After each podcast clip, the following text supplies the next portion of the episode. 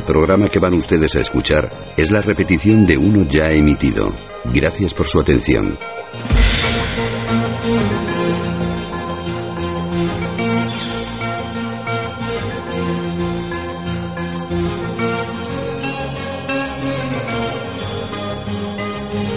Milenio 3. Milenio 3. Cadena Ser. Con Iker Jiménez y todo su equipo.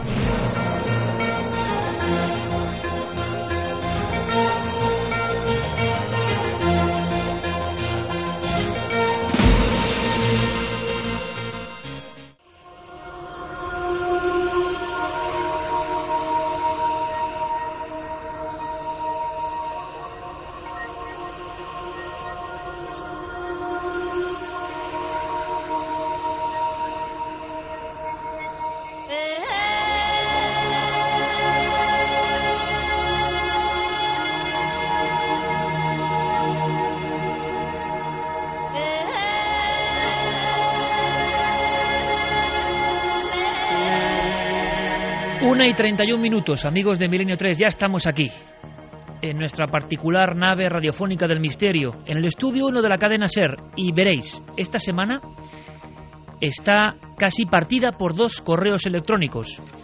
Ese medio del que yo soy devoto, casi el único medio con el que me comunico hacia el exterior, el correo electrónico. Ha habido dos que de verdad no voy a poder olvidar. Uno habla de expedición, de sufrimiento, de aventura, de epopeya casi y la vamos a vivir con dos amigos que acaban de llegar, de lejanas tierras, en su faltriquera, en su mochila, en su recuerdo, en su alma, nada más genuino que el puro misterio que vienen a contarnos. Luego os leeré algún fragmento de ese mail descarnado de mi querido amigo Pablo Villarrubia. Pero antes, porque la noticia manda, porque somos Milenio 3 y si pasa algo está la SER para contarlo, quiero deciros que a la 1 y 54 minutos del 11 del 10 del 11, es decir, del pasado martes, yo daba un brinco en el asiento de mi despacho, en mi casa. Era un mensaje de Guillermo León, un mensaje que a su vez se hacía eco de una especie de código, de coordenada. Estamos en el siglo XXI. Era un mensaje de Twitter, ese mundo que yo tampoco conozco muy bien, pero ahí había una gran noticia. En unos pocos caracteres, sobre todo viendo quién era el emisor de esa noticia, se despertaba el gran misterio sin duda de esta semana. Un misterio que a mí como amante del tema ovni, repito, me hizo saltar de la silla. Guillermo, emocionado como es él también, me decía, amigo, mira lo que acabo de detectar, como quien pesca con anzuelo en el gran océano de la red. Algo había pasado y en ese instante me propuse algo algo que hemos cumplido, entrevistar a los protagonistas. Pero, ¿qué decía ese mensaje de Twitter a 1 y 54 de la mañana del pasado día 11 del 10 del 11? Decía exactamente esto. César Cabo, César Cabo. Empezamos bien la tarde de supervisión en el centro de control. Tres aviones han notificado un ovni en sus radares. Claro. ¿Y por qué era importante? Porque César Cabo que había sido hasta hace bien poco el portavoz de los controladores españoles y ahora con un puesto importante en el ámbito del el puesto de control del aeropuerto de Madrid Barajas, ni más ni menos, era él el que directamente tecleaba indicando que no un avión, ni dos, tres tripulaciones diferentes habían denunciado la presencia de un objeto volante no identificado más o menos cerca de Toledo, y que los tres aviones habían conectado con Barajas para saber qué ocurría, qué pasaba. Parece ser que no había contacto visual, sino que los radares directamente, ¿os acordáis amigos, quizá los más veteranos de aquellos reportajes de Juanjo Benítez captados en el radar y cosas por el estilo? Bueno, pues ocurría eso. Ya casi lo habíamos olvidado de esa vieja emoción. Los radares en aviones y en torre de control observando lo que genuinamente es un ovni. Pero hicimos este equipo y quiero agradecerlo a todos, a Guillermo, a Diego Marañón, a Pedro Rodríguez de Cuarzo, todos implicados en la búsqueda y captura del emisor de estos códigos, César Cabo. Yo temí incluso que no quisiera hablar porque sé que es difícil. Él había roto un poco el hermetismo con ese mensaje y él estaba viviendo un aluvión de peticiones, de curiosidad, de preguntas y yo me imaginé lo peor, que muchas veces cuando alguien cuenta algo que es verdad, pero es presionado o es recomendado, llega el silencio. Y durante un par de días os aseguro que tuvimos ese silencio. Pero yo creo que al final el deseo era tan fuerte de saber qué había pasado y que nos lo contase uno de esos pivotes importantes de control aéreo en Madrid-Barajas, que todo al final se acaba consiguiendo. César Cabo, buenas noches. Hola, buenas noches. Em, todo empezó, y me gustaría, si es posible, que, con lo que puedas contar, claro, que nos digas cómo fue la crónica de, ese día. Tú, con un mensaje de Twitter, con esos pocos códigos, eh, montas un buen revuelo, ¿no? Sí, totalmente inesperado. Bueno, esto fue el día 11, yo tenía turno de tarde en el centro de control. Además, yo no estaba controlando aviones, vamos, según el puesto que tengas, ahí me tocaba supervisar. Estás, pues, eh, ayudando a los compañeros, si hay algún problema, coordinando un cambio de pistas, en fin. Cosas que surjan y justo había una controladora y yo las hablaba con los pilotos y el piloto le preguntaba información de algo que veía en su pantalla de radar, no es que lo viera físicamente el piloto, y entonces yo me acerqué y digo, ¿qué pasa? Y dice, no, pues este piloto que me pide información y aquí yo no veo nada en radar. Y pasó con dos pilotos más. Entonces tres aviones preguntaron a la controladora que nos tenía información de, un blanco, de un eco que aparecía allí en su radar, pero que nosotros en el nuestro no, no veíamos. Y me dice, bueno, pues esto es un ovni. Claro, me dijo ella, pues obviamente eso es un objeto volador no identificado. Sí que al comentar yo, yo, yo luego con algunos compañeros, para mi sorpresa, había algunos que tenían historias en primera persona también ellos de cosas que los pilotos a los que ellos controlaban en otras circunstancias pues habían contado pues situaciones ya que sí físicamente habían visto luces o objetos en movimiento. Entonces, lo que sí que veo es que cuando uno rasca un poco detrás hay bastantes anécdotas y más de las que pudiera parecer. ¿Qué diferencia hay entre que los pilotos viesen el eco en su radar, eh, que no se vea en la torre de control o si se vio? Eh, cuéntanos un poco si es posible, con palabras sencillas, cómo sucedieron los hechos eh, cronológicamente. Sí, pues bueno, lo el otro día eh, fue los aviones pues estaban procediendo a la aproximación del aeropuerto de Barajas, acercándose para aterrizar, y entonces ellos en su radar que llevan anticolisión para detectar los aviones que puedan tener cerca, dieron un, pues un blanco, una marca pues como de un, supuesto avión. Entonces le preguntaron a la controladora que les diera información de tráfico, porque no sabían a qué altitud estaba, pero estaba por ahí cerca. Entonces la controladora mira en su pantalla, radar, y no ve nada. Otro avión pasa y pregunta lo mismo. Tengo a cinco millas, me sale que tengo ahí un blanco en la pantalla, ¿puedo decir qué es? Y la controladora, oye, pues aquí no hay nada.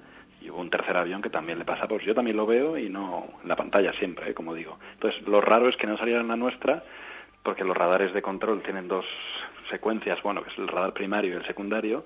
El primario lanza una señal que rebota con todo lo que hay y teóricamente te devuelve el reflejo de lo que hay en el camino. Entonces, en el nuestro no aparecía, pero en el de los pilotos sí, que es una cosa que no ocurre muy a menudo, pero pero bueno, pues te, deja un poco sorprendido. Pero como digo, los pilotos físicamente no vieron nada. ¿Y en qué zona, César, se producía esto? Pues eso estaba, al, eran unas millas al oeste, no, al este, debía ser como al este más o menos de Toledo, 20-30 millas, en el límite de la provincia de Madrid y Toledo. ¿Y tres vuelos eh, de diferente tipo? Eh, pues yo creo que eran aviones, pues, yo creo que eran de Iberia, o eran compañías españolas, los tres eran aviones españoles. Y los tres pilotos, digamos, hacen su llamada lógica a torre de control para que les informe de qué es eso, ¿no? Al centro de control, sí que nosotros controlamos la aproximación, te dicen, oiga, me informa del tráfico. Claro, un piloto pues está pendiente del radar que tiene y también le pregunta al controlador que le dé información, porque él no sabe lo que tiene. Y pues la seguridad es siempre lo primero en aviación. Entonces él pregunta a la controladora si hubiera habido un avión ahí que nosotros viéramos, evidentemente se le informa. Es muy habitual que los pilotos le pregunten información del tráfico que les afecta, pero en este caso es que no nos aparecía nada. ¿Y qué opinión tienes, César, con lo cotejado, lo que tú has indagado? Porque repito que creo que lo valioso de verdad de tu actitud eh, prescindiendo de que es un objeto volante identificado o que pueda ser identificado y que simplemente es eso no más, es como tú has hecho frente a los acontecimientos. Y te lo digo, y no es, eh, en fin, ningún tipo de peloteo, porque lo habitual es que esto primero no salga a la luz, habitualmente. y lo segundo es que, que, tú hayas tenido la curiosidad personal de seguir indagando, ¿no? Porque tampoco es tan habitual que el piloto vea con su radar y tú no lo veas. Puede ser, como digo, un eco falso, el radar a veces da un eco falso, igual, pero claro, tres aviones sorprende, puede ser un globo aerostático. Fue el día anterior al desfile de las Fuerzas Armadas, pero no nos consta que hubiera ningún tráfico militar haciendo maniobras. De hecho, no, no estaban, en teoría. ¿Se hicieron las lógicas comprobaciones, César, para ver qué, qué, podía ser eso? No, no, es una cosa que pasa, además es muy inmediato. Estamos controlando aviones, los aviones no paran de llegar y tampoco tienes tiempo. Sí que ocurre que cuando aparece un, un blanco no identificado moviéndose por la pantalla, avisamos a los se intenta hablar con el avión por la frecuencia normal, por la de emergencia, se pide a los aviones que están sobrevolando la zona si ven algo, que te den información, y entonces ya en último caso se recurre al control militar y a veces hay interceptaciones. Claro, porque es una aeronave extraña en el espacio aéreo español, pues eso hay que verlo, pero no era el caso porque fue algo muy momentáneo y entonces pasó, coincidió que yo estaba cerca, lo escuché, lo hablé con la controladora, ella me contó una anécdota que había tenido hacía años controlando aviones en Barcelona y a raíz de aquello y de la reacción en Twitter, pues yo pregunté a más compañeros y he visto, por un lado, la expectación que despierta el fenómeno ovni, que yo no era consciente, y luego que sí que hay muchas anécdotas en control, imagino que muchas más por parte de los pilotos sobre cosas extrañas, pero cosas ya que sí que físicamente han visto los pilotos. Y, César, después de esta semana, digamos, de agitación y de esta investigación personal, ¿tú qué conclusión tienes o, queda lejos la conclusión de, qué se pudo ver y por qué? Queda lejos, pero lo que sí que yo veo es eso, que hay muchas más anécdotas de las que nos puede parecer, que como no trascienden, pues bueno, se quedan anécdotas que imagino que el piloto le cuenta a su familia o a sus amigos y luego eso llega pues a un ámbito reducido, pero que si hubiera un seguimiento concienzudo, pues yo creo que habría muchísimos incidentes peculiares, no sé exactamente cómo justificarlos, en la aviación comercial en España. Es la sensación que me da por haber hablado con unos pocos compañeros. ¿eh? Somos dos mil controladores, pero estoy convencido que si hiciera una encuesta exhaustiva saldrían muchas historias. Qué gran, qué gran labor sería esa, qué gran reportaje. Eh, tú hacías uno, tuyo, personal, ovnis descontrolados, y yo creo que también por eso abrimos el programa con esta historia, ¿no? No es solo que un controlador haya notificado una cosa o haya informado de algo, sino que esa notificación llega al público, que eso solo es posible hoy en el siglo XXI y con estos medios y esta tecnología, el eco que tiene y que luego encima te llegan más historias. Y tú decías que en 13 años, 13 años de controlador, no habías vivido una experiencia de este tipo con tres mm. aviones y un eco así, ¿no? No, yo no he tenido nada extraño y tampoco he tenido pues pilotos diciéndome veo luces o veo una cosa extraña, que a compañeros míos sí que les ha ocurrido. El otro día pregunté, me contaron varias historias, pero a mí nunca me ha ocurrido. He tenido cosas, pues, fallos de motor, presurización, pasajeros enfermos, en fin, lo habitual en, los aviones comerciales, pero nada de este estilo. Oye, César, y, te has puesto a indagar y has encontrado a pilotos que te contaban cosas viéndose e incluso sumergiéndose en el agua. Bueno, eso era una controladora que ella sí que estuvo controlando aviones, a ella es la que estaba controlando y los pilotos le contaron a ella, ya me lo ha contado a mí, es de segunda mano, pero vamos, ella lo vivió en primera persona, pues una cosa muy extraña en la zona marítima al oeste de Galicia, hace muchos años, que son los vuelos que vienen de América, entran por esa zona, y entonces un piloto volaba en un avión, creo que también de Iberia, vio, pues decía, le dijo a la controladora que veía unas luces extrañísimas, pues como saliendo del mar y una estructura enorme que medía como un kilómetro o dos, o sea, una cosa descomunal, ah, pero claro, desde arriba, desde 10.000 metros de altitud, yo, de altura, yo no sé cómo sería aquello para que el piloto lo pudiera ver, pero vamos, el piloto lo contó y transcurridos 20 minutos pasó otro avión, que creo que era de Europa en este caso, diciendo que veía algo en el mar también en la misma zona, que como que, que, daba la sensación de que se metía en el mar. También unas luces, entonces los pilotos se pusieron a hablar, la controladora escuchó toda la conversación y los pilotos se citaron luego ya en el aeropuerto de Barajas para intercambiar pues por las impresiones, ¿no? Pero bueno, que es una historia bastante llamativa.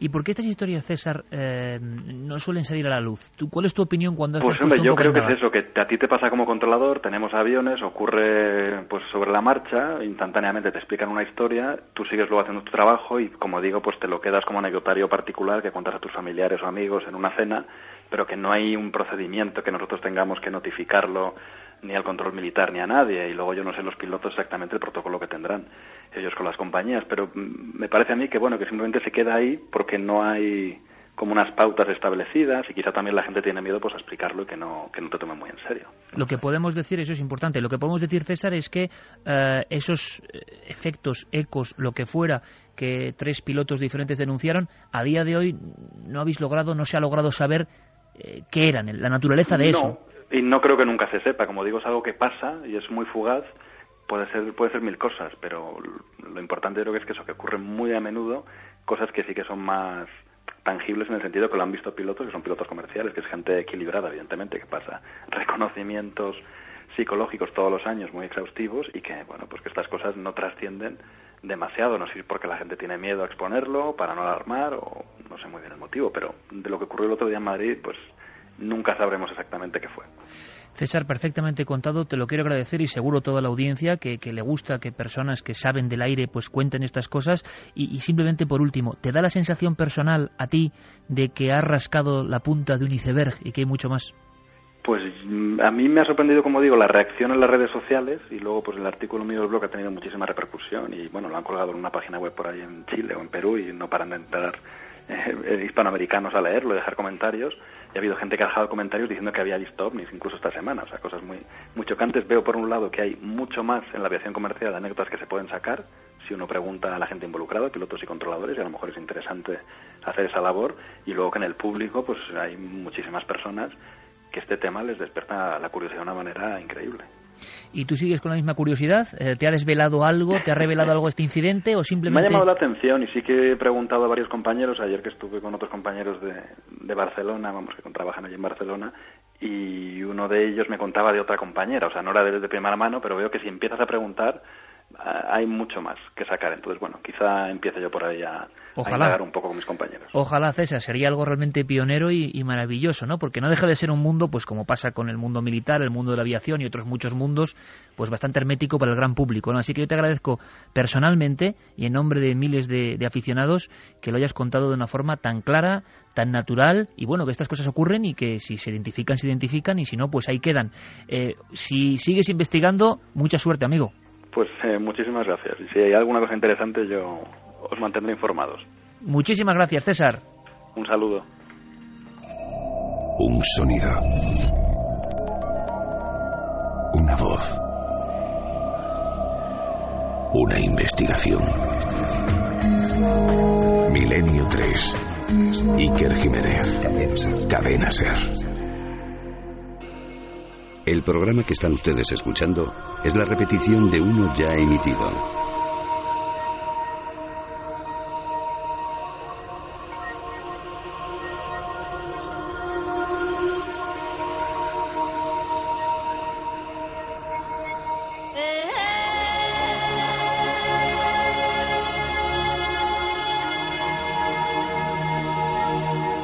...11 del 10 del 11 no había notificado ningún objeto militar extraño, ningún globo aerostático.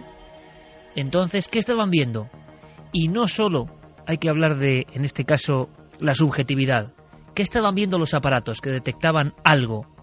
Tres tripulaciones diferentes, distintas.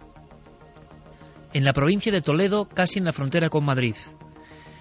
Y situación de expectación en la Central de Control de Tránsito Aéreo de Barajas. Un caso como a la antigua usanza, ¿no? Lo más importante quizá, por encima de todo, tengo que decirlo, la actitud de este hombre, un hombre valiente, que duda cabe, César Cabo, no solo cuenta lo que cuenta, sino que promete más información. Creo que un lujo para todos los que seguimos con atención esos objetos que se pasean de vez en cuando por nuestros cielos.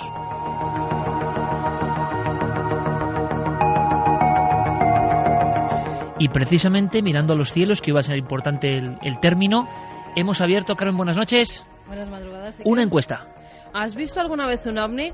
Pues mira, ya hay bastantes respuestas y el 64% nos dice que no, que nunca ha visto un objeto volante no identificado en los cielos. Y sí, un 36%.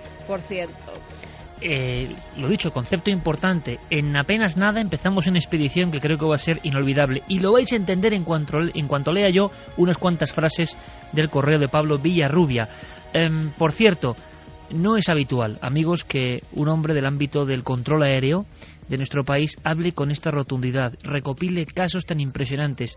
Eh, yo creo que hay que casi frotarse de nuevo los oídos objetos de un kilómetro de largo emergiendo de las aguas o sumergiéndose en ellas, en tierras de Galicia o de Ibiza.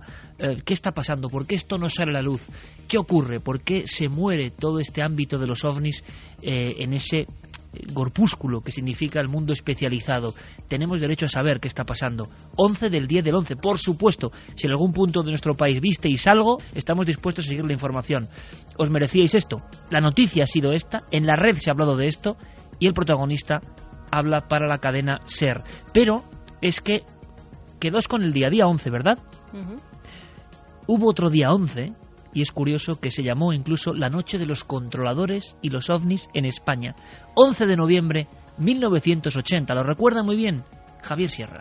11 de noviembre de 1980 Los ovnis vuelven a aparecer, esta vez hacia el final de la tarde, sobre las 18.40 horas, cuando siete aviones comerciales distinguen una enorme bola brillante de fuego verde eh, gravitando en las inmediaciones del aeropuerto del Prat a una velocidad en un momento determinado que es, eh, calculan, el doble de la de un avión comercial se termina descomponiendo en pequeños objetos verdes y una de estas bolas se precipita sobre la pista 0202 del aeropuerto del Prat, en lo que eh, en su momento los controladores eh, describieron como en posición viento en cola, es decir, como si fuera a tomar tierra en el aeropuerto. Eh, aquellos objetos terminaron desapareciendo, se creó un estado de alarma aérea, hubo una investigación militar oficial al respecto, pero nunca recibieron una explicación satisfactoria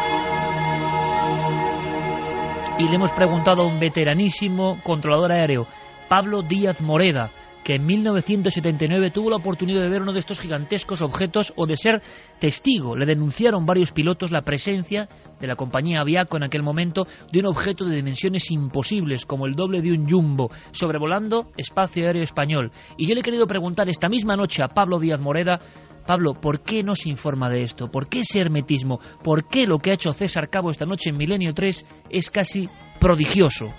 Hablar desde ese mundo. Esto nos contaba Pablo. Depende de las circunstancias mm, sociales y políticas del asunto. Quiero decir, hubo una época eh, aquí mismo en España en que todo esto lo llevaba el ejército del aire entonces, el contar de esto era meterte en follones, tanto por las tripulaciones de los aviones como por nosotros o meteorólogos o por quien fuera. Entonces la gente se callaba, nadie quería traer problemas. Hoy en día lo que ocurre es que las cosas ya no son tan arduas como entonces. Hoy en día se puede, digamos, eh, notificar que se ha tenido tal o cual avistamiento y lo normal es que las autoridades o quien sea quienes lo notificas no te hagan ni bendito caso. Quiero decir que lo anotan tal, pero no se toma ni una sola medida para saber qué hay tras de eso.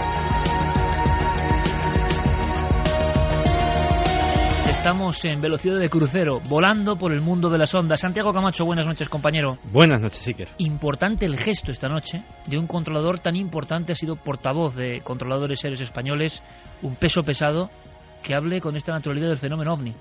Importantísimo porque en las eh, torres de control de los aeropuertos, no solo de España, sino de todo el mundo, se guardan yo creo que muchas historias secretas, o al menos eh, que se quedan en la intimidad de la profesión, porque estamos hablando de una actividad en la que la seguridad lo es todo. Por las eh, manos de un controlador aéreo en una sola guardia pasan las vidas de más personas que probablemente las de un cirujano en toda su carrera. si se reporta este tipo de cosas, eh, pueden pasar dos cosas. Que eh, creas que efectivamente hay ovnis, con lo cual eh, estás hablando de algo que a nivel militar es grave, estás hablando de una violación del espacio aéreo que debería ser investigada, etcétera, etcétera, o bien hay un fallo ese fallo afecta a la seguridad, o han fallado los instrumentos, o han fallado los radares, o mm, en un caso extremo, la tripulación o los propios controladores no son fiables, ven cosas que no hay, que no hay ahí, con lo cual otra vez volvemos a investigar y eh, en ese caso pues digamos que se prefiere correr un tupido velo pero esas cosas suceden, yo creo que en todo el mundo. Mira, a modo de puente, con los dos temas que vamos a tener esta noche, recuerdo la historia del pasado mes de marzo, cuando controladores aéreos rusos eh, denunciaron que eh, en una de sus guardias había habido un objeto que volaba a 9.000 kilómetros por hora, que fue reportado no solamente por varios vuelos de Aeroflot, sino que además ellos mismos lo pudieron captar en su torre y que se metía en sus comunicaciones una voz femenina que hablaba un lenguaje incomprensible sensible, como maullidos de gato decían. Y bueno, eso tiene mucha relación con lo que vamos a hablar a continuación. Y tanto, Santi. Le pido a Jerey Martínez, nuestro capitán hoy en la nave del misterio, que ponga una música muy especial, Jean-Michel Jarre, y todo esto recuerda al otro lado del muro. Nos marchamos hacia las viejas tierras soviéticas, a un lugar donde no ha rodado jamás un equipo de televisión en España. A dos auténticos héroes y lo vais a entender perfectamente. Expedición Altai, expedición Rusia para milenio 3 y cuarto milenio y yo creo que va a ser un viaje como ha sido para ellos, inolvidable.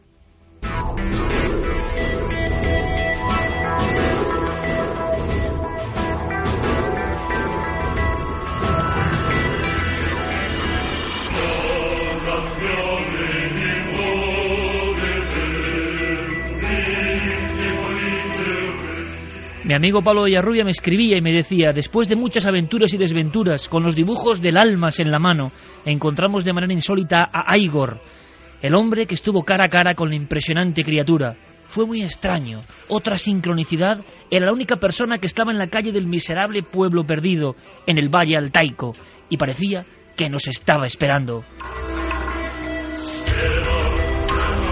Él mismo nos confesó que fue la primera vez que lo cuenta alguien, allí está extendida la creencia que es de mal agüero contar que has visto aún almas.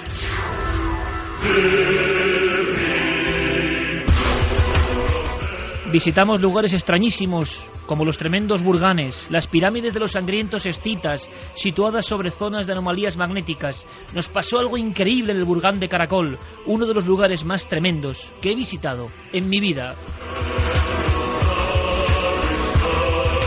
Encontramos nativos que vieron la misteriosa, al misterioso jinete fantasmal recorriendo las salvajes montañas del Altai en su caballo blanco.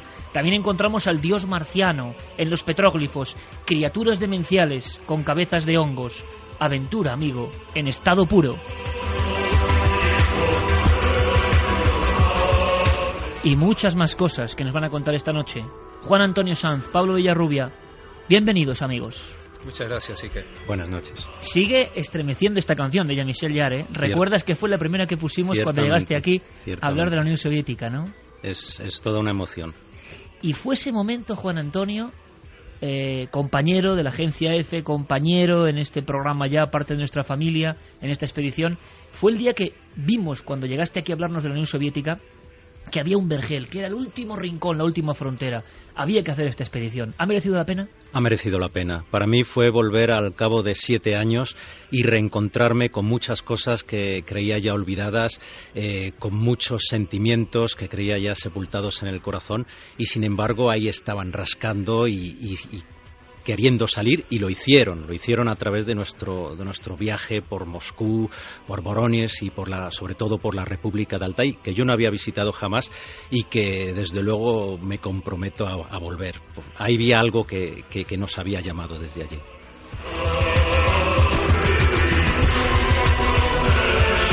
Preparaos amigos, eh, aunque aquí en España haga calor, preparaos porque imaginariamente hay que ponerse casi las pieles de renos eh, las botas de explorador, vamos a viajar a mundos insólitos con la imaginación. Pablo, en apenas nada segundos porque llegan las noticias del misterio. ¿Qué, palabra te sale de esta expedición, del alma? Uno de los viajes más intensos de mi vida y por, por supuesto de cuarto milenio y de milenio 3 y también eh, aquí confirmé varias de mis teorías y varios pensamientos y rectifiqué esta amistad con nuestro compañero Juan Antonio Sanz, demostrando que tenemos un hermano de corazón aquí. Bueno, pues un viaje que les ha cambiado. ¿Por qué les ha cambiado? ¿Qué han vivido? ¿Han estado a punto de morir? ¿Qué han visto? ¿Han sufrido el misterio en sus carnes? ¿Qué han casi podido palpar en lugares clave para la historia del misterio. Altai, Tunguska, parapsicología en la Unión Soviética. Todo eso a la vuelta. Ahora, rápidamente, como es norma y ley, las noticias del misterio en Milenio 3.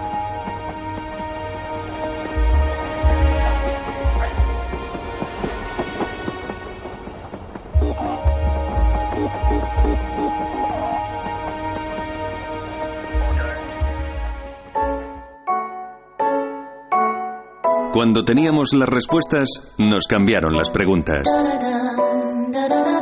¿Cómo explicamos esto? Los domingos de verano, desde las 11 de la noche, las 10 en Canarias, Juan Cruz entrevista a intelectuales para intentar explicar la situación actual desde diferentes perspectivas. Este domingo, Soledad Gallego Díaz. ¿Cómo explicamos esto? Con Juan Cruz. Escucha con nosotros la vida. Cadena Ser.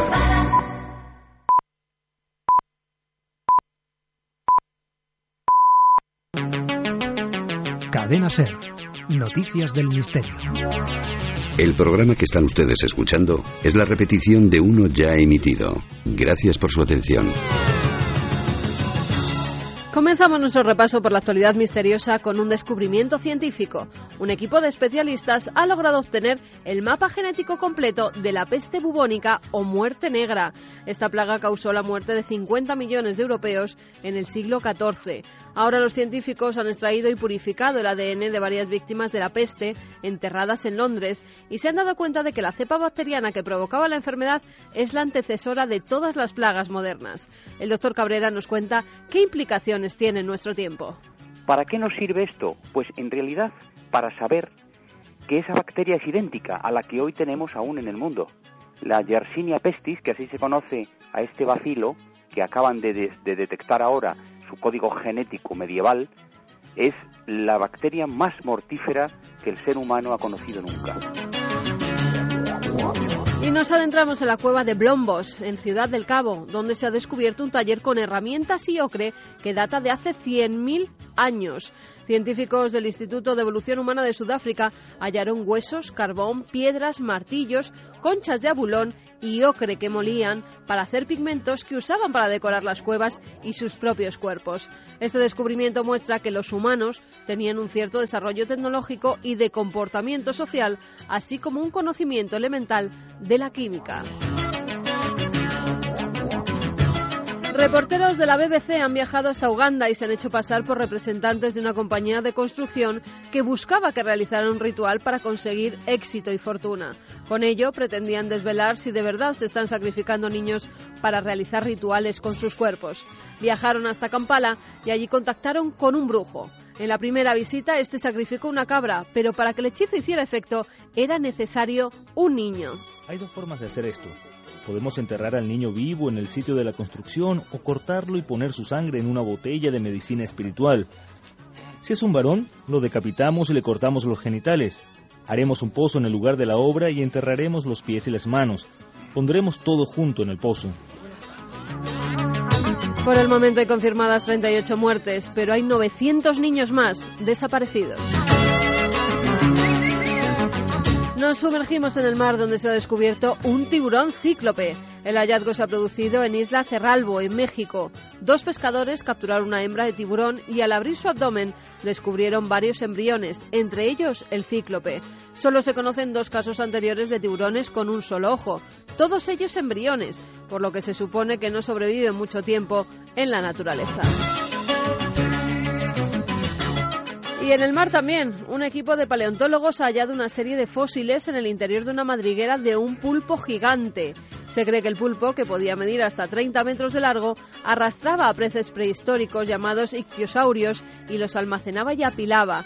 Algunos de los discos vertebrales están dispuestos con patrones lineales y una regularidad casi geométrica, por lo que para los expertos pudo ser el invertebrado más inteligente que haya existido. Fernando González Siches, el zoólogo, nos cuenta este hallazgo. Un pulpo probablemente de un tamaño descomunal, eh, hablan de, de, cerca de 30 metros, hubiera eh, capturado a estos ictiosaurios, los hubiera ahogado como pasa algunas veces con los pulpos gigantes actuales. Los pulpos gigantes del Pacífico se han visto en acuarios matar, cazar, ahogar a, tiburones.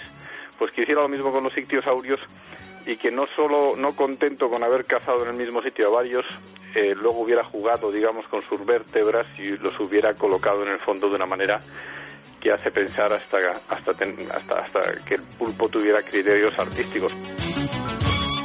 La semana que viene muchos más enigmas aquí en Noticias del Misterio.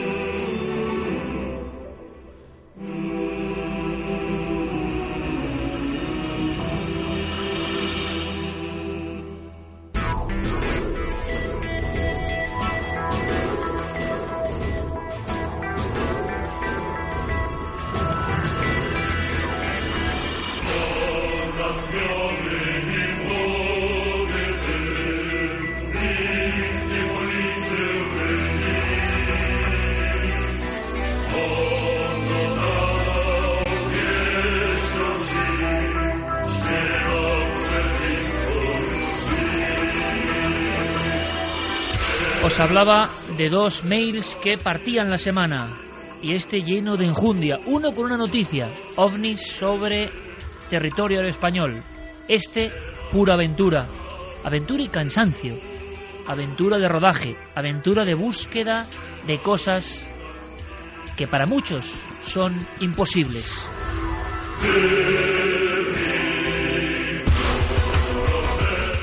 Y decía Pablo, me contaba, letra a letra, gracias al arqueólogo que nos atendió en Altai, llegamos hasta una de las zonas prohibidas de Rusia, la frontera con Mongolia. Allí cerca, en un pueblo miserable, vive su hijo, agente del servicio secreto que nos concedió un permiso para llegar a las puertas de Mongolia. Fue un viaje alucinante por la estepa. Encontramos rocas repletas de petróglifos. Vimos un paisaje desolador y sobrecogedor. Entrevistamos a los nómadas kazajos, indagándoles sobre el almas. Estuvimos más de cuatro días sin ducharnos, defecando en letrinas inmundas y pestilentes. Pero eso fue lo de menos.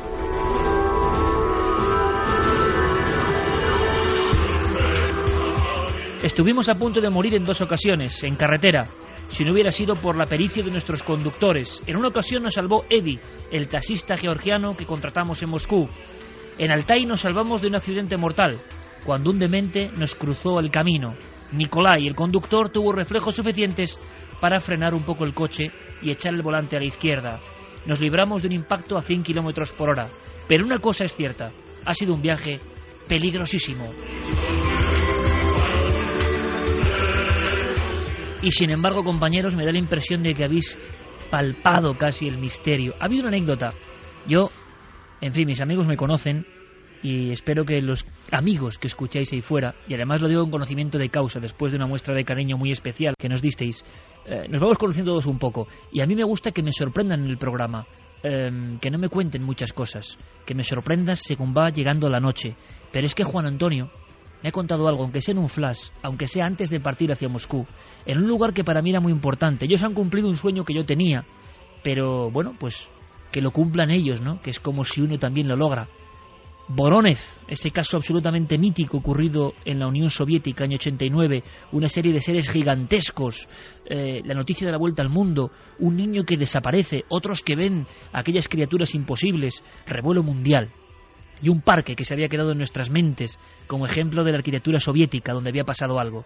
Ese parque, según me contaba Pablo en el mail, era desolador, era hasta inquietante, un tanto sórdido.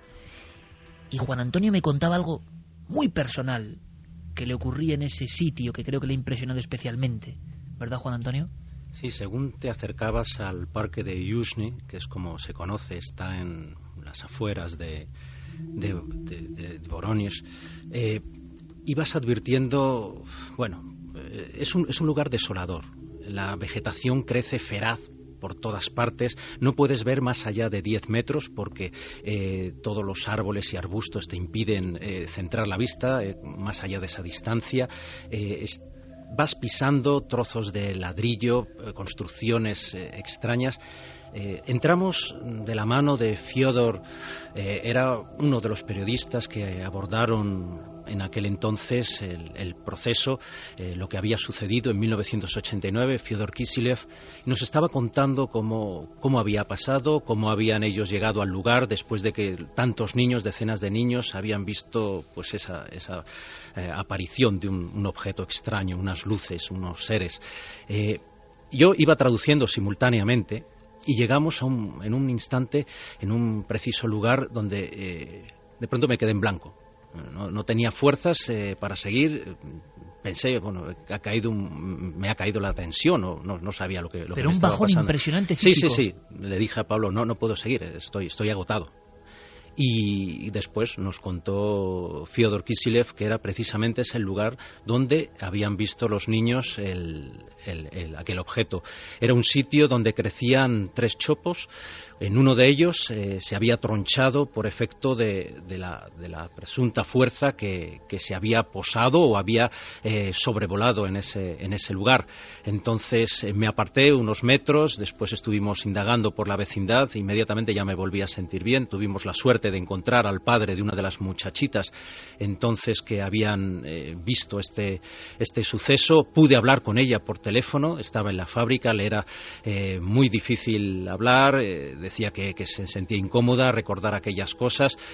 Después volvimos al lugar, eh, seguimos tomando, grabando escenas y tal, y fue, fue muy, muy extraño, ciertamente. Una desconexión, una especie como de pérdida de energía, pero no puramente física o por el trabajo en el viaje, sino incluso mental. O sea, que te quedaste como borrado, como, como estar en contacto con algo que te, que te suprimía las facultades lógicas. Desde luego el lugar es muy extraño. Yo después le pregunté a Fiodor si en aquel lugar eh, había habido durante la Segunda Guerra Mundial, Boronis fue una ciudad de las que más afectadas en, esos tiempos, en el combate entre la Alemania nazi y la Unión Soviética, si había habido alguna batalla. Entonces él me dijo, no, en principio aquí estaban estacionadas las tropas soviéticas.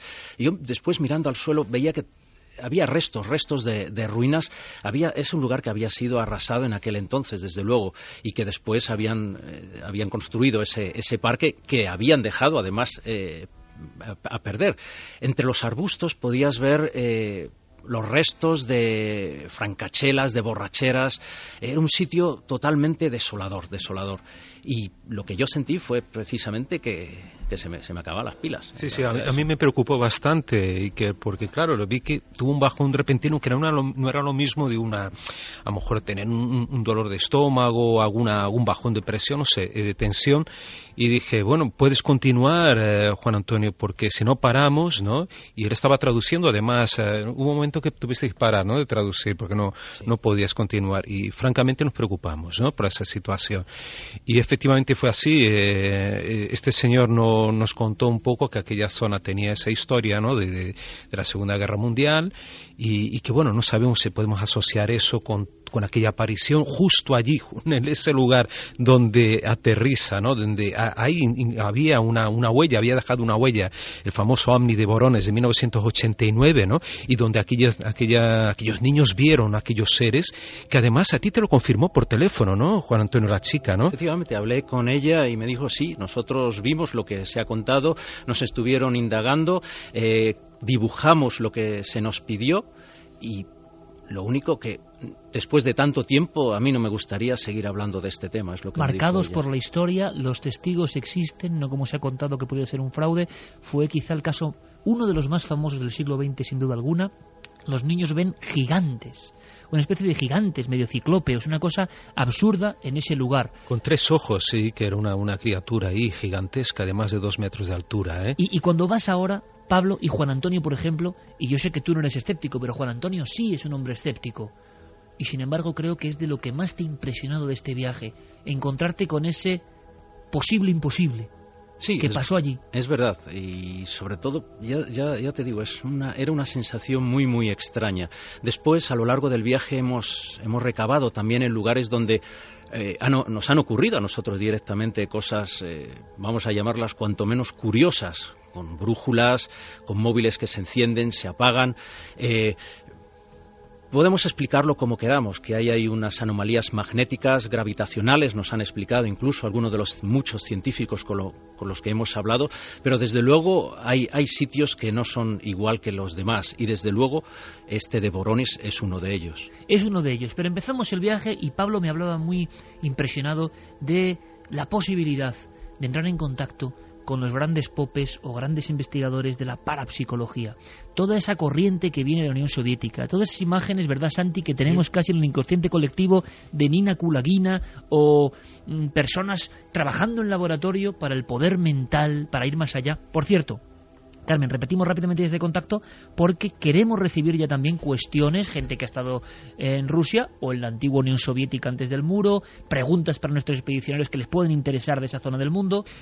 Pablo, ¿cómo era la casa de los investigadores científicos que ahora vamos a escuchar, que están trabajando con el cerebro con computadores y con autómatas. Bueno, el primer día que llegamos, un sábado, ¿no? Juan Antonio llegamos y inmediatamente nos pusimos a trabajar y fuimos, habíamos descubierto a través de, eh, de un escritor eh, norteamericano que escribió sobre ovnis y que existía un museo de la parapsicología, pero aparentemente ese museo estaba cerrado y fuimos directamente a la casa del director de este museo, llamado Andrei Lee, eh, de, de origen surcoreano Y este hombre entonces nos abre las puertas de su casa, una persona muy amable, y allí nos topamos con un ambiente un poco extraño, porque vamos a, a un, pequeño, una pequeña habitación donde estaba repleta de papeles, cables sueltos, ordenadores antiguos, otros modernos, ¿no? Todos, todos ahí más o menos relacionados entre sí, acoplados, ¿no? En un espacio mínimo, y nos empieza a sacar imágenes, a mostrar imágenes a través de una pantalla de experimentos, de extraños experimentos parapsicológicos, de los cuales yo no había tenido noticia hasta ese momento. Que se están haciendo ahora, Pablo, en la actualidad. Se están haciendo en la actualidad. Y uno de ellos, y lo vimos, bueno, Juan Antonio iba traduciendo simultáneamente, era muy impresionante porque eh, el grupo de Andrei Lee eh, realizaba eh, sesiones de hipnosis con un grupo, con un pequeño grupo de personas, entonces esas personas estaban en camillas alrededor de una, de una mesa central, ¿no? Me parece que era la imagen así, ¿no, Juan Antonio? Y, la imagen estaba en semipenumbra o en oscuridad, oscuridad, casi absoluta, y estas personas estaban con electrodos acoplados ¿no? a, un, a un ordenador central. Y bueno, entonces lo que el experimento consistía en, a través de la hipnosis de una persona que iba hipnotizando a este grupo, eh, estimular la telepatía. Y entonces estas eh, se emitían determinadas señales y imágenes mentales o, palabras y esto tenía que ser averiguado después si era captado o no por las personas y también se averiguaba la frecuencia a través de e, electroencefalograma eh, de estas vibraciones mentales de esas personas. Entonces me pareció un experimento bastante interesante. Las imágenes son muy impactantes, las vamos a ver en cuarto milenio también. Eh, aparte de esto, una cosa que me impactó mucho es que Andrei Lee había sido uno de los investigadores de Nina Kulagina, estamos hablando de las mayores parnostas de la historia, ¿no? Toda la historia de la parapsicología. ¿Y qué pensaba? ¿Que era un caso cierto? No, no, no, él, él este, estaba seguro, él investigó una última fase de su vida porque Nina murió en 1990, él investiga los años, a finales de los años 80 y llega a la conclusión que sí, que esta mujer tenía poderes increíbles. Y hubo un momento, y aquí quería que también te viera Juan Antonio, en que al final de la entrevista le pregunté a, a Andrei Lee eh, de qué había muerto, cómo había muerto Nina ¿no? Eh, o sea, oficialmente se trata, parece que tuvo un ataque cardíaco repentino, súbito, ¿no? Fulminante y la mató. Eh, pero ahí hubo un momento en que él hablaba con Alexander King, que ahora hablaremos de él, a lo mejor se acordará perfectamente aquí Juan Antonio, pero que decía que aquella muerte, él no la atribuía, Andrei Lee no la atribuía a nada de los experimentos, a nada relacionado con los experimentos. Sin embargo, Alexander Erkin decía que sí, que aquello tenía, la muerte de ella se dio posiblemente por un sobreesfuerzo que tuvo de, entre tantos con aquellos experimentos. Abusaban realmente, aquella mujer eh, estaba sometida a una presión terrible por parte de los científicos. En cada sesión llegaba a perder entre un kilo y dos kilos de masa corpórea. para que lo veamos en imágenes, Pablo, ¿qué le hacían hacer a esta mujer que parecía una campesina en cuanto a aspecto soviética clásica y que parece que movía objetos con la mente y se le filmaba? No es que parecía, es que movía los objetos. Vimos las imágenes, además, que nos enseñó también André Lee, eh, de esta mujer sin tocar objetos. Además, la sometían a, la pasaban por rayos X para ver si no ocultaba magnetos en el interior de su cuerpo, ¿no? Y esta mujer estaba totalmente limpia, ¿no? En ese aspecto. Experimentos en laboratorio, en, la casa de un en laboratorio y hechos por premio, o incluso hasta un premio Nobel de, física estaba presente en esos experimentos y ella, sin tocar los objetos, estamos hablando de cajas de cerillas, eh, de incluso de brújulas, lograban mover la aguja de la, eh, brújula, eh, llegaba a desplazar incluso las cajas de cerillas y sacar las cerillas de, su interior. había experimentos, por ejemplo, en que ella logró parar el corazón de, un, eh, de una rana y casi de, milagro no mata a una persona que entró en ese campo de fuerza de ella mental y que casi tuvo un también un, paro cardíaco. O sea, era absolutamente extraordinaria la capacidad de Nina Kulagin. Una cosa más, antes de saber esa pregunta de la muerte que os contaban, Santi, aunque sea en un titular, por favor, para que toda la gente más joven, estamos hablando de un caso muy polémico, imagino como todos, pero la gran persona con poderes no sé qué tipo de poderes o cuántos, si aparte más de la telequinesia, examinada por la ciencia y que hasta los americanos que les llegaban imágenes lo miraban sorprendido, ¿no? diciendo, estos rusos, ¿qué es lo que están haciendo? Motivar el poder mental. Y ojo, ojo, advierto, Hablamos de poder mental. Esta semana nos ha dejado el investigador Rodríguez Delgado, uno de los pioneros del experimento de control mental en España desde el punto de vista científico. Y Santi, en la última hora, de verdad no lo podéis perder, va a hacer una semblanza. Nos va a contar historias de este investigador del cerebro humano. Sí, el famoso doctor que paró un toro viniendo de frente pulsando un botón. Ese hombre. Pero Nina Kulayina sería la gran imagen de la Unión Soviética y lo paranormal. Pues sí, la verdad es que Pablo lo ha explicado muy bien. Estamos hablando de una persona que tenía unas capacidades absolutamente increíbles y que eh, tuvo la fortuna, o tuvimos todos, mejor dicho, la fortuna de que fuera a caer en la Unión Soviética, donde la investigación en parapsicología estaba mm, al margen, digamos, de ese, eh, de ese, mm, de esa mala fama o de ese aura de superstición que tenía en la ciencia occidental. Pero no me puedo creer, Santi, que no haya habido acusaciones de fraude para cosas tan evidentes como que se vea una mujer y que se fue un objeto. Eso se llega a ver. Y, Eso se llega a ver. Y, imagino que los más escépticos habrán dicho que es un fraude. Por supuesto, pero digamos que los propios, eh, los propios investigadores, mm, la inmensa mayoría de ellos pertenecientes a la Academia de Ciencias Soviéticas de, del momento, eh, científicos eh, rusos del máximo prestigio, empeñaron ese prestigio en decir que todo lo que estaban, lo que estaban comprobando era sin trampa ni cartón, en condiciones de laboratorio absolutamente asépticas, con todo tipo de controles que se repetía hasta la saciedad. De hecho, efectivamente, a aquella mujer se le eh, sometió a un esfuerzo importante. Pero los americanos cuando veían esas películas, y alguna vez lo hemos tratado aquí, no solo decían esos rusos en qué cosas andan, sino que de una forma muchísimo más callada, muchísimo menos propagandística, también iniciaron sus propios programas para ver de qué manera también en esa especie de carrera del armamento paranormal, por llamarlo de alguna manera, pues no se, no se quedasen atrás y pudiesen también, en caso de que esto fuera de alguna forma útil para los intereses de la Guerra Fría, pues eh, no perder ese tren y no estar a la zaga de los soviéticos. ¿Y qué os enteráis, qué se rumorea, qué, qué os dicen sobre la muerte? Yo no sabía nada de esto, del gran mito de la parapsicología soviética, Juan Antonio.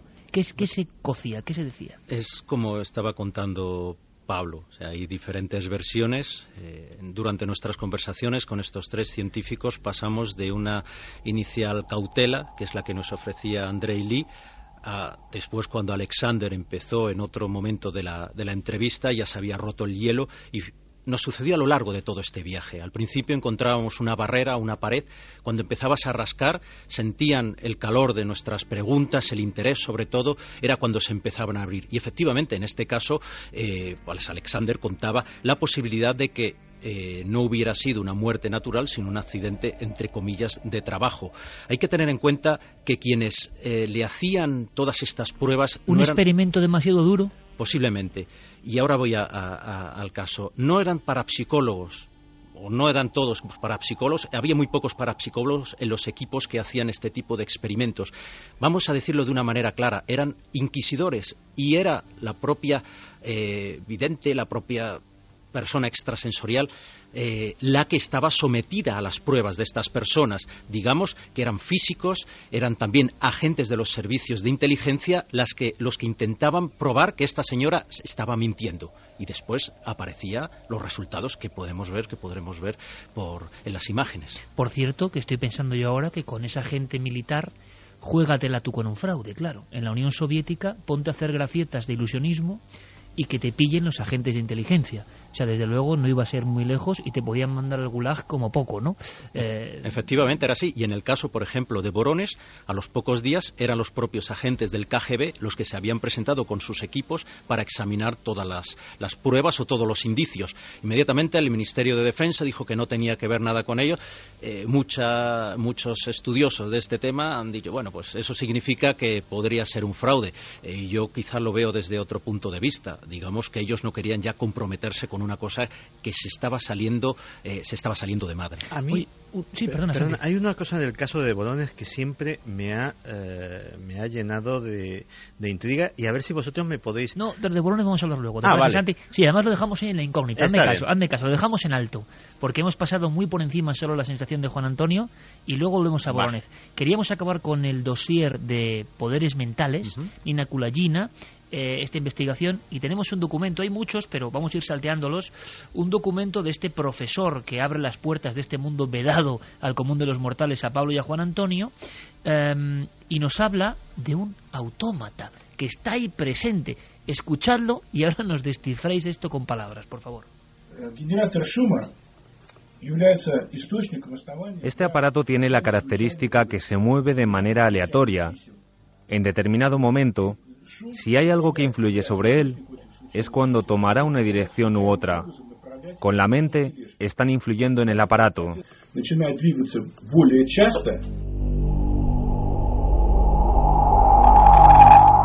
Con Fermín Agustí, Carlos Largo, Geray Martínez, que nos pone estas músicas que, en fin, parece que están hechas para contar precisamente esto y meternos en este ambiente. Porque yo estoy viendo ya un autómata. Pero ¿qué autómata es ese? ¿Para qué está ahí? ¿Cómo que mover un autómata con la mente? Pablo.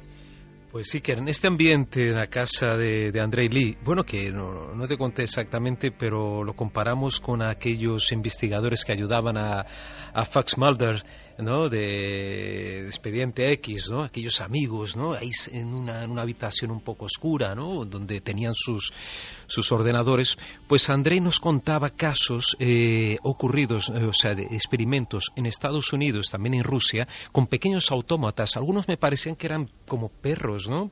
Eh, como, como robots de perros, ¿no? Parecían, ¿no? de una especie de, de ser de ser, ¿no? Como un animalito o algo así mecánico, ¿no? Y, estos animalitos mecánicos eran mm, supuestamente desplazados de alguna forma por ondas eh, emitidas por el cerebro de una persona, captadas, o sea, transformadas por un ordenador en energía cinética, ¿no? Ahí estamos hablando ya de una cosa normal y eso es lo más curioso. estamos hablando también de experimentos que no eran muy recientes, serían experimentos de los años 70, 80, que nos llama que yo jamás los había visto en eh, algunas universidades norteamericanas y había un detalle curioso que nos comentaba Andreli, que eh, en aquella época del KGB, de la Unión Soviética, él decía que los occidentales sabían más sobre los experimentos que se hacían en la Unión Soviética que allí, allí dentro de la Unión Soviética. Y se reía, ¿no, Andreli? Porque decía, mira, vosotros sabían mucho más que nosotros, ¿no? Porque ah, venían periodistas de Estados Unidos, norteamericanos, y divulgaban aquellos, aquellos experimentos. Me estoy acordando, Pablo, ahora de aquel mítico boletín o revista que se editaba en castellano, Aura, Aura Zeta. ¿eh? De las investigaciones soviéticas. Seguimos en Moscú y ahora partimos hacia una zona prohibida. Yo eh, vuelvo a decirlo, nunca un equipo periodístico de televisión español había estado en estas tierras. Era el objetivo casi principal por, por lo extraordinario y lo exclusivo, eh, la zona del Altai. Pero estamos ya casi visualizando saliendo de Moscú. Y yo me gustaría, bueno, pediros una respuesta con un sí o un no.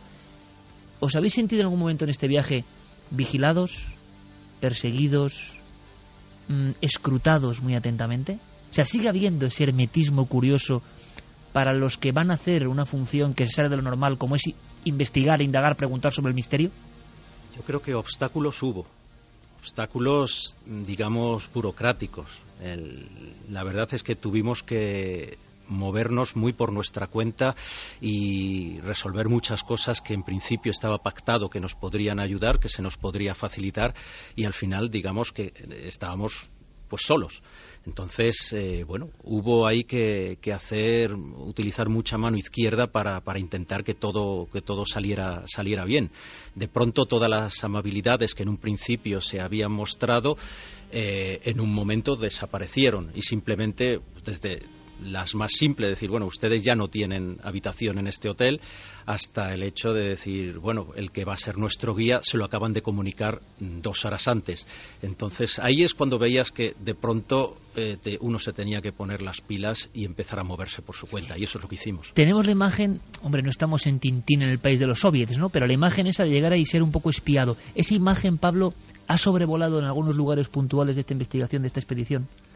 Hombre, yo creo que sí, eh, especialmente cuando llegamos a cerca de, de, la frontera con Mongolia, pero es natural. Vamos a ver, en cualquier guía de, viajes te cuentan que hay zonas que son prohibidas en las fronteras, ya digamos con Mongolia o con China, y en este caso tuvimos la suerte de conocer al profesor Liev, este arqueólogo. Eh, llegamos, eh, él nos facilitó que llegáramos hasta prácticamente tocar la frontera de Mongolia, tener esa oportunidad de, como te contaban en mail, de contactar con los pastores kazajos, ver unos petroglifos impresionantes. Vamos en a contarlo ahora, Pablo. ¿eh? Perfecto. Vamos hacia esa zona donde la vigilancia era hasta más lógica. Escuchamos vuestras opiniones, amigos y amigas de Milenio 3, y nos adentramos en esas montañas del Altai. Nuestros amigos buscaban varias cosas. Algunas parecen increíbles, pero puede, puede que las hayan encontrado. Pues vamos con algunos de los mensajes, de las preguntas que nos hacen llegar nuestros oyentes. Los misterios UFOs en la URSS son una caja de Pandora aún sin descubrir. Míticas son las experiencias documentadas de cosmonautas soviéticos. Interesantísimo el programa. Enhorabuena, nos decía Pablo. Dani Montes, Galdón, ¿saben los rusos algo más que el resto de la humanidad? Porque ellos experimentan más o parece que siempre se han interesado más que otras potencias. Intentaremos responder con lo que nos cuenten nuestros propios amigos de su experiencia. Tatiana dice las personas igual de interesantes como Nina Kulayina son Dudna Davitalisvi y yo es que el ruso como que no se me da muy bien y son nombres muy raros y Wolfgang Messing parapsicólogo de Stalin. Conozco a Rosa eh, también Kuleshova, que es muy famosa porque ella tiene la capacidad de ver los colores a través de los dedos o leer libros solo con el tacto, ¿no? Además, con 10 años desarrolló ese poder viendo a través de un cofre lo que había en su interior, ¿no? Entonces, es que había una cantidad inmensa y debe existir todavía en, en Rusia, ¿no? De estos paranostas, de estas personas, pero claro, están ahí, es un país tan, tan inmenso, 17 millones de kilómetros cuadrados, que aquello es un mundo entero por descubrir. Y sobre la pregunta de que si saben más cosas, yo no sabría qué contestar, pero desde luego sí que podría decir que saben otras cosas. José Vicente nos dice qué misterios tendrán escondidos en los archivos de la KGB. Iván García leí hace unos años en un libro casos de personas con facultades mentales enormes. En concreto recuerdo el caso de una niña de principios del siglo XX de la cual se decía que era capaz de desplazar muebles en su casa con solo pensarlo. Francis nos decía que un niño ruso dibujó la nave. ¿Qué símbolo tenía el platillo por debajo? Yo lo vi y me resultó muy familiar. Lo vi en un escudo de los dogones. Sí, una H eh, curva con una barra en medio y de eso vamos a hablar luego, del famoso ovni de Borones. Fernando nos dice que hablando de la antigua URSS, por aquellas tierras hay una antigua emisora de radio que aún hoy sigue emitiendo. Su función se desconoce. La emisora se llama UVB76. ¿Sabéis en qué consiste? Nos están llegando también, Iker, muchas informaciones sobre avistamientos de objetos volantes. ¿Y podemos hacer teletipo rápido? ¿Se ha visto algo o qué? Se han visto cosas en esta semana, pero también nos están llegando casos antiguos. Por ejemplo, de una de las personas que estuvo presente en el OVNI de Manises. Bueno, pues luego daremos toda esa información. Me parece interesantísimo y como siempre, amigos, gracias, gracias por hacer este programa con nosotros. ¿Queréis escuchar al profesor Liev Chevalkov, arqueólogo del Ministerio de Cultura de la República de Altai? Vamos a escucharle y con sus palabras, estamos ya allí, estamos en el Altai. Os pediré una pincelada, Juan Antonio, para que nos explique, sé que es difícil, una diapositiva. ¿Qué lugar es ese? ¿Cómo es ese lugar? ¿Vale? Y entonces comprenderemos que allí los mitos todavía parece que viven. Un arqueólogo del ministerio, que esto me deja a mí cao, habla de esta forma. Estas montañas están llenas de animales salvajes. No les vemos. Podía suceder igual con los almas, este tipo de homínido. La gente que se encuentra con ellos, con los almas, se ponen enfermos o mueren. Por eso no quieren contar lo que han visto. La expedición al Altai, a la antigua Unión Soviética, en el aspecto un poco de alma, digamos, nunca mejor dicho, ¿no? No es que sea la Unión Soviética, ni mucho menos, pero lo fue, esas tierras lo fueron, y a mí me encanta. ¿Qué queréis que os diga? La gente que se encuentra con ellos, con los almas, se ponen enfermos o mueren. Arqueólogo, Ministerio de Cultura. Están muy cercanos todavía a esa sensación del mito. ¿Dónde estamos? Nuestros vehículos, ¿cómo llegáis al Altai? Hay que hacer un vuelo interior, ¿no? Eh, Juan Antonio, ponnos en antecedentes. Seguimos el mapa de bitácora. ¿Dónde estamos? Desde Moscú llegamos a Barnaul. Barnaul es la capital de la región de Altai. La región de Altai es diferente de la República de Altai, que es su vecina. Desde Barnaul viajamos a Gorno-Altaisk, que es la capital de la República de Altai y que además es fronteriza, digamos, a la, a la anterior región. Y viajamos en, un, en una furgoneta y llegamos a Gorno-Altaisk ya donde aparecen las primeras estribaciones montañosas. Altai, la República de Altai es una región, una zona que está situada entre el sur de Siberia, eh, también es fronteriza con China, con Kazajstán y con Mongolia. Es un lugar, la cadena de las montañas de Altai, que si la continuamos hacia el sur enlaza con el Tian Shan, las montañas eh, azules, las montañas del cielo, y más abajo con el Pamir, el Kunlun por el otro lado, eh, por China, y después con el Hindu digamos, y con el Himalaya, por supuesto. Todo lo que en un principio pueda moverse en esas montañas no tendría ninguna dificultad para desplazarse entre países evitando cualquier tipo de fronteras. Por lo tanto, hablamos de un punto neurálgico, un, nódulo importantísimo, imagino a nivel sociopolítico, pero que teníais un, no sé, unas ganas especiales de estar allí, concretamente allí. En este viaje visitabais diferentes etapas y puntos del misterio, pero había como un objetivo clave, ¿no? Estar allí. ¿Por qué, Juan Antonio? Pues había varias razones. Cada uno de nosotros pues eh, andaba buscando unas cuestiones y después lo que sucedió es que eh, todos participamos de esa búsqueda. Pablo recuerdo que su principal interés en, en Altai era la búsqueda del almas, del yeti, almiz, que era como lo decían los propios altaicos en su idioma, pues una derivación del, del túrquico eh, original, del proto-indoeuropeo, se dice. yo en concreto, llevo más de 20 años investigando una leyenda, la, leyenda perdón, de Shambhala, el Shangri-La, el lugar, el valle perdido en el Asia Central, en el Himalaya, que esconde un flujo de espiritualidad desde el que se ha emanado a todo el mundo son, pueden ser leyendas o pueden ser cosas más reales. Allí, en el Altai, estuvo viajando en los años 20, en concreto en 1926, Nicolás Rerich. Visitamos en Moscú precisamente su museo, nos entrevistamos con la gente que, sigue estudiando después de tanto tiempo y él tuvo una serie de experiencias, escribió también algún libro titulado Shambhala con esa zona. Eh, es una leyenda que él cuando, una, versión, cuando estaba en París con su mujer, Elena eh, Rerich, eh, recibió una pieza la Chintamani, esa piedra eh, que guarda, digamos, todo el poder o parte del poder del universo. Eh, supuestamente llevó esa piedra a pesar de haber viajado por todo Asia, concretamente a un valle de Altai, al valle de Oimón. Allí es donde se enlazan las leyendas del Yeti como guardián le definía, por ejemplo, eh, Rerich en uno de sus escritos, él citaba leyendas tibetanas, leyendas del Himalaya, eh, que eh, caracterizaban a los hombres de las nieves, a los yeti, como los guardianes del otro mundo, como los guardianes de Shambhala.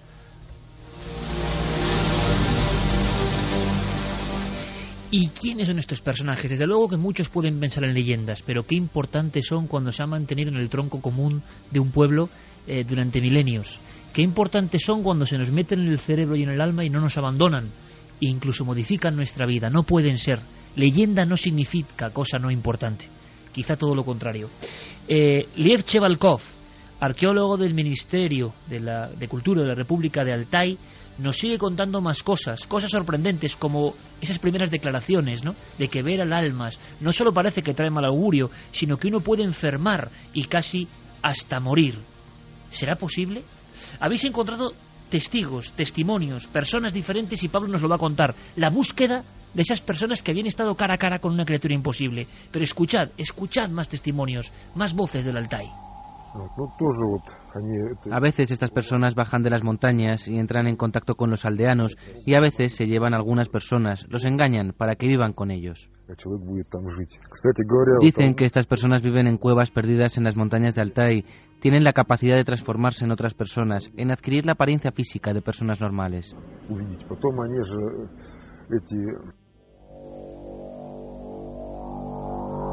Están hablando Pablo con palabras sencillas que nos parecen lejanas por el idioma, de seres que se transforman, que se transfiguran.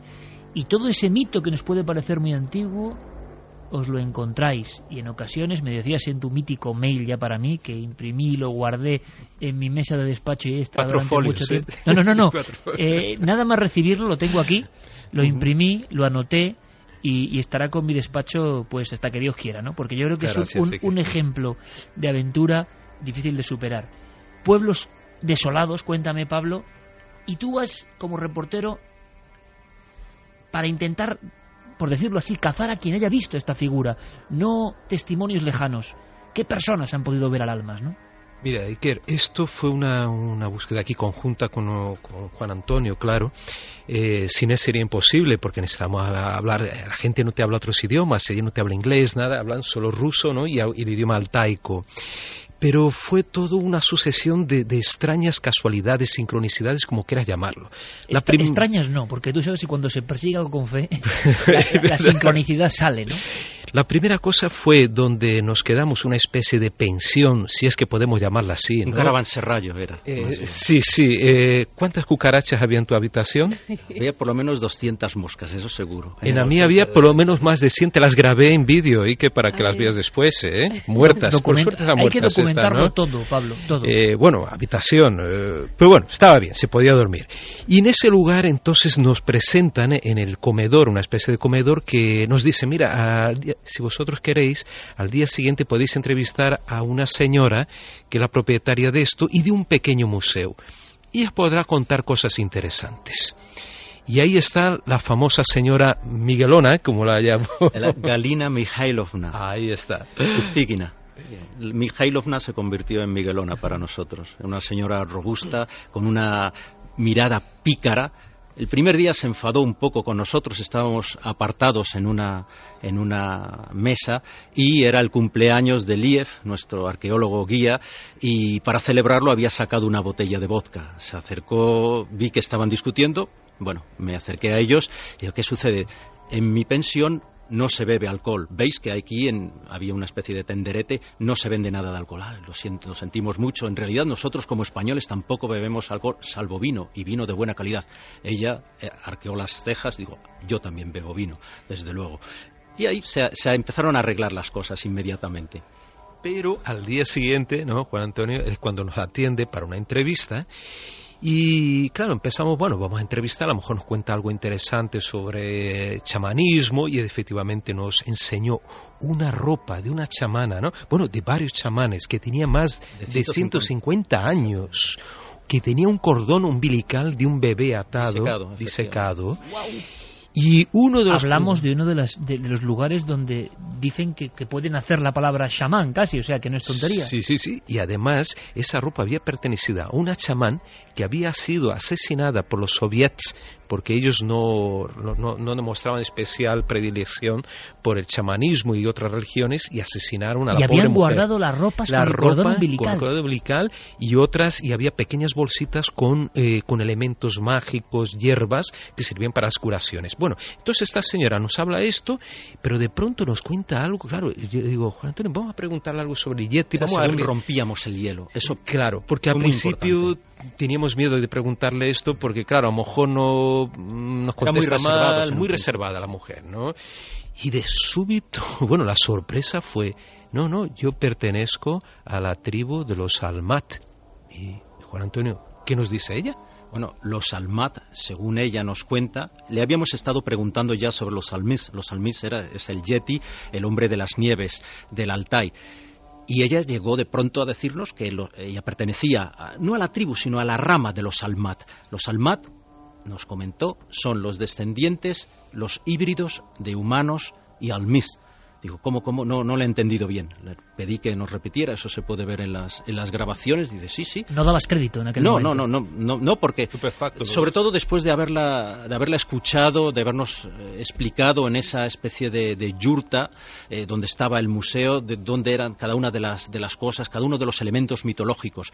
Y ella de pronto ya se había roto todo el hielo, ya se estaba sincerando con nosotros y nos estaba contando de su propia genealogía, que ella era descendiente de un grupo que tendía sobre todo a tener muchos chamanes entre las mujeres. En el caso de Siberia, las mujeres, eh, digamos que son mejores conductoras de lo que los espíritus vienen a decirles o pueden utilizarse para, para, intentar sanar a las, a las personas.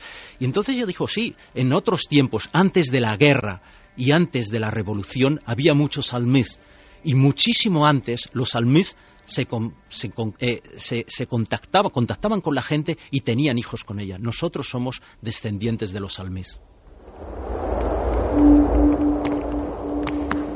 Vamos a escucharlo directamente. El documento. Esta mujer hablando de un clan imposible, pero posible en las remotas montañas del Altai. Un recuerdo antiquísimo, arcaico, de que los antepasados se unieron con esos hombres que hoy siguen en los catálogos como Yeti, como homínido desconocido. Alucinante, ¿verdad? Puedes escuchar el documento que arrancan del tiempo nuestros compañeros allí en Altai. Antes de la guerra y de la revolución rusa había muchos almus. La gente hablaba con los almus y podía relacionarse con ellos. Podían perder el habla y el conocimiento cuando los veían. Juan Antonio preguntando, traduciendo. Yo, en fin, Además, es un- fue, fue muy interesante, perdona, porque yo al principio les preguntaba por Snezhnichiloviek, por el hombre de las nieves. Eso sí les sonaba.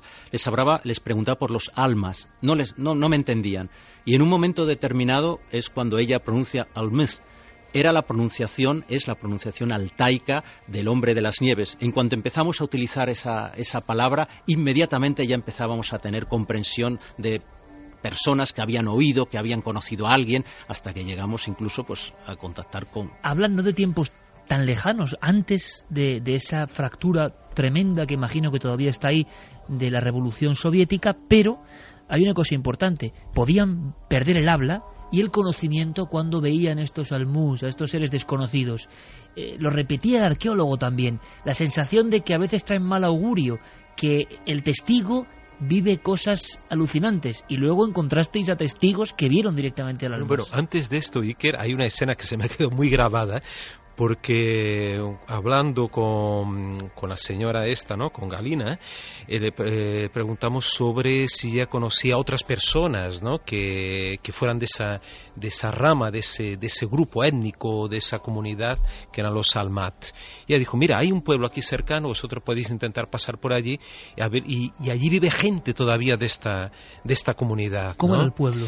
Y entonces mm, fuimos por la carretera, ¿no? Y llegamos a, bueno, paramos en la carretera, en la misma carretera, y en ese momento veo a Juan Antonio saltando, bueno, disparado, saliendo del coche, José Alberto, el pobre, con una cámara, intentando ponerse los cascos, lo que fuera, corriendo atrás de él, cruzando temerariamente la carretera, y se lanza directamente a un hombre que estaba apoyado sobre un, un pequeño muro de su casa, era la única, creo que era la única persona que veíamos, ¿no? Desde la carretera, y Juan Antonio directamente le pregunta si había visto al Albus. Yo, yo creo que le Sin causó cortarse tanta de- sensación como si lo hubiera visto en ese momento, sobre todo oy- oyendo a un extranjero hablar en, en ruso eh, y, y con un cámara detrás. La verdad fue muy muy interesante. El hombre estaba apoyado pues en la valla. Estaba en shock el hombre, Eh, claro. sí, casi le dejamos.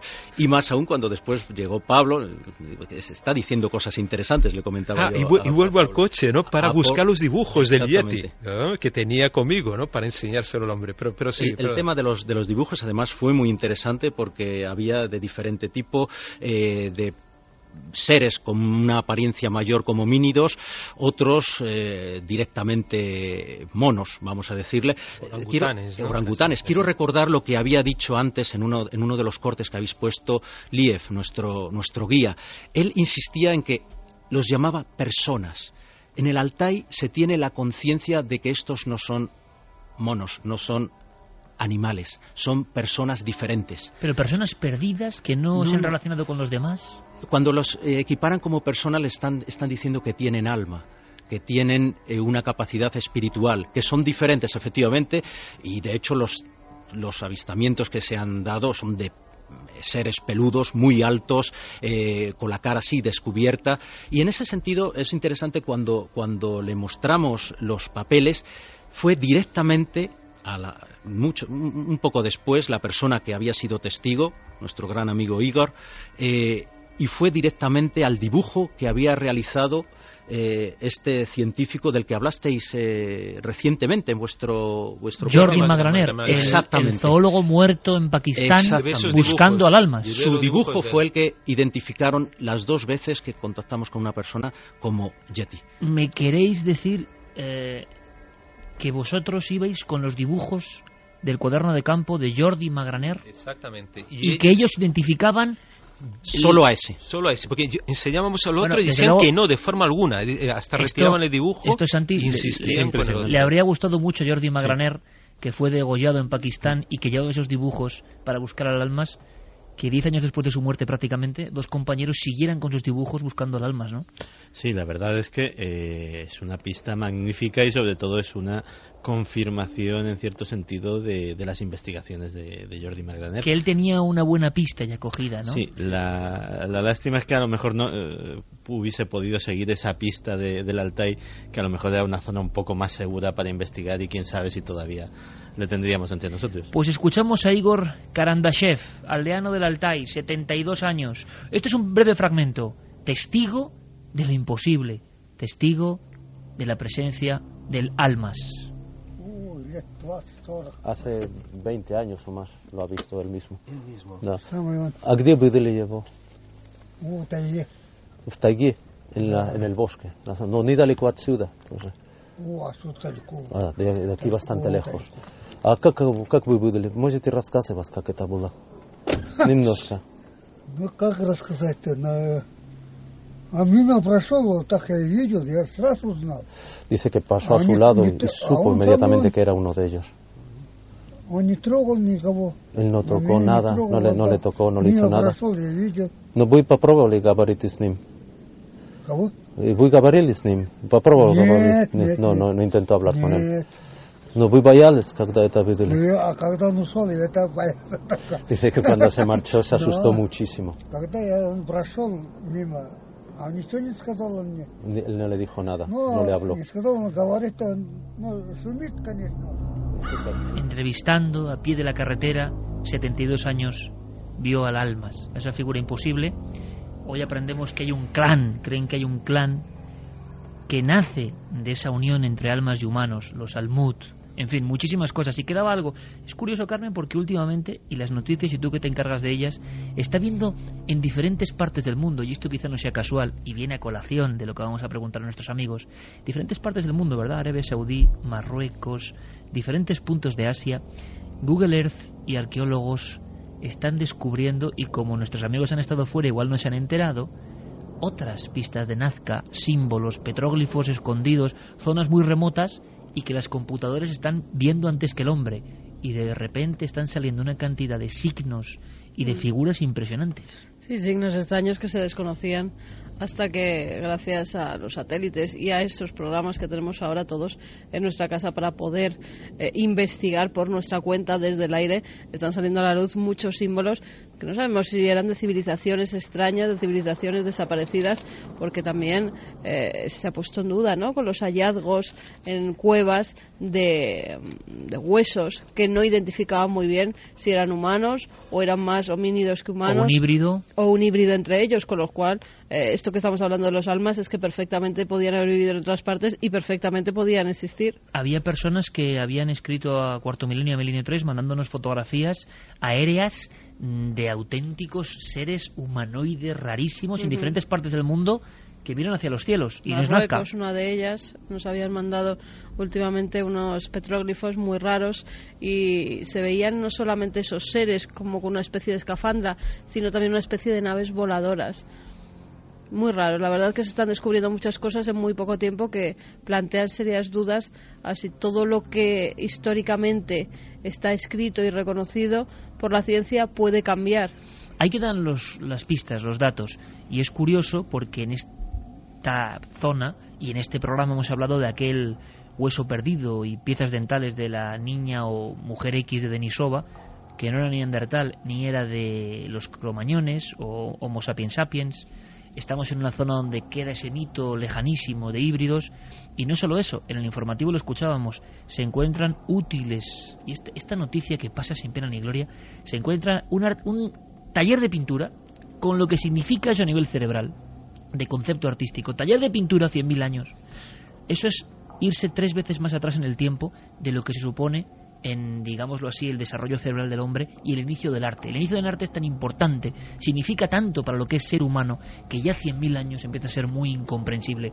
Llegará el día en que empiecen a descubrirse cuevas pintadas hace 100.000 años, y entonces el problema va a ser descomunal. Pero en esa tierra indagan en la prehistoria nuestros amigos, Pablo, y hablabas de prácticamente pinturas tipo Tassili, grabados tipo Tassili, dioses que parecen extraterrestres en esa zona. Exactamente, ahora no me acuerdo el nombre, ¿te acuerdas el nombre de la, de la zona de los Al-Baktash. Al-Baktash. Kalbaktash, ¿no? Era una zona sorprendente que, bueno, habíamos visto anteriormente, ¿no? Como habíamos consultado en algún libro, ese lugar porque no, decían que era una especie de, de pequeño Tassili, como el de Argelia, y dije, bueno, aquí tenemos que ir para ver qué tipo de, de representaciones hay pictográficas. ¿Cuál es la que te llamó la atención, la, la que te viene, pum, Y con una el- sin duda, los diversos, como yo llamé, los dioses marcianos ¿no? del, del Altai, así como hay de Tassili, estos seres muy impresionantes, están muy bien labrados, son, hay uno que es muy grande, el pr- principal, digamos, el jefe de, digamos, de estos, de estos seres, que los llaman también allí cabezas de hongos, tienen unas cabezas eh, extrañas en forma Cabezas de... redondas en el África de- antiguo, bueno, no, del Sáhara, del antiguo Ujú. meseta del Tassili, y cabezas de hongo. de hongo. Y ah, hay teorías, y yo lo explico además en una entradilla que hicimos delante de la- del paredón este, donde están esas, eh, estos petroglifos, de que eh, posiblemente están relacionados con antiguos cultos chamánicos en, eh, con la ingesta de hongos, hongos alucinógenos, y estas criaturas podrían haber reflejado, digamos, ese momento o esas visiones tan extrañas, o vete a saber si incluso algunos de estos seres, estos chamanes, usaban cascos o, o, digamos, máscaras en formas de hongos. O estaban también. viendo otras figuras desconocidas. Otras figuras desconocidas. Y curiosamente, sobre todo este conjunto pictográfico muy bonito, como vamos a ver en Cuarto Milenio, eh, imágenes exclusivas, yo nunca había, había visto esto en España, eh, hay una criatura que asemeja un lobo, ¿no, Juan Antonio? No sé, no, muy eh, extraño. un ser extraño, ¿no? Después nos contaron que este lugar, eh, Kalbatash, eh, es un lugar de poder, es un centro donde eh, todas las culturas, desde la antigua de Afanasieva, eh, Andrónova, después Karasuk y después los escitas, habían ido a grabar sus propios petroglifos. Lugar con de poder. Con un respeto a los anteriores. Y ahí se mezclan, nos decían, mira, este carro corresponde a los escitas, pero esto es mucho anterior, es a lo mejor de mil años antes. nos, nos encontramos de nuevo con el gran enigma de la antigüedad. Lugar sagrado, pared sagrada, puede estar el- la- todo el entorno sin pintar o grabar y todos en el mismo sitio y respetando lo anterior. Como un puzzle que hay que hacer en un sitio por algo, quizá porque la piedra responde ahí. Efectivamente, pero además, si nosotros nos, nos leemos nuestros propios libros, los que nos han dejado los, los griegos, por ejemplo, eh, tenemos eh, indicaciones sobre lo que podía estar dándose ahí. Eh, me acuerdo que este, este lugar extraño, Kalbaktash, se encontraba en la ladera rocosa de una mon- montaña. No muy lejos de ahí había un grupo de buitres gigantescos. Yo, de verdad, no los he visto de ese tamaño jamás. Y me recordó, inmediatamente me recordaron a los famosos grifos. Los grifos que en la antigüedad guardaban el oro, el oro de los escitas. Y esos grifos, contra esos grifos, eh, luchaban los llamados arimaspos. Los arimaspos que describe un gran eh, historiador eh, como es Herodoto, citando a otro Aristeas que había presuntamente estado por, la- por, las por esas zonas, esos arimaspos eran gente con mucho pelo, cíclopes, con un solo ojo y que eran los mejores jinetes. Entonces, hay algunos autores, incluso eh, científicos, algunos arqueólogos, que eh, equiparan la leyenda de los arimaspos a la de los yetis de esta zona. Los yetis que luchaban contra los grifos, los grifos que guardaban el oro, que es el equivalente al inframundo. De nuevo entramos con la leyenda de un lugar que se pasa, un lugar por el que se pasa a otra dimensión. un lugar de trascendencia y que vamos a seguir visitando con vosotros. A la vuelta de las noticias, que está pasando muchas cosas, pues lo que hacemos es seguir rumbo al Altai y luego a Boronez, ni más ni menos. Y hablar de pirámides negras es posible o pirámides donde ocurren anomalías geomagnéticas. Yo en mi vida he oído hablar de esto, las pirámides de los escitas en el Altai. Y buscaremos leyendas e iremos a ese parque un tanto sórdido y peligroso hoy, donde ocurrió algo imposible que dio la vuelta al mundo, en Borones, año 89, con datos nuevos. Ahora las noticias y después regresa Milenio 3.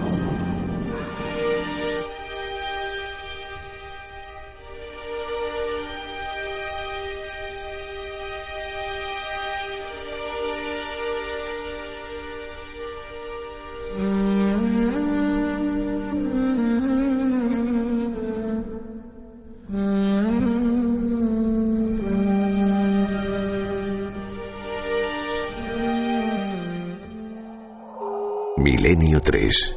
Cadena Ser.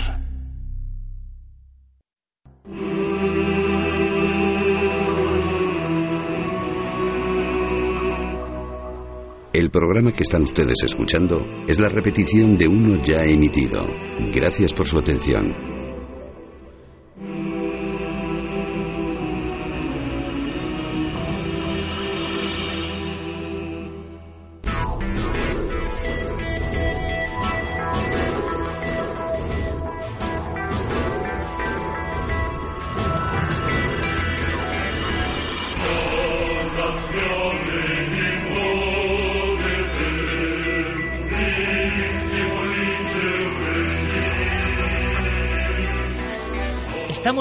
Por unas carreteras serpenteantes.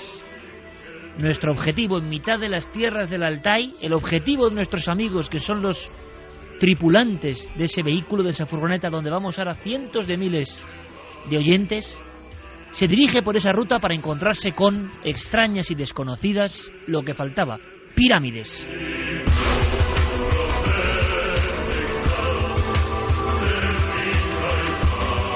Una zona, repito, donde no ha habido apenas investigaciones ni equipos de reporteros de nuestras televisiones.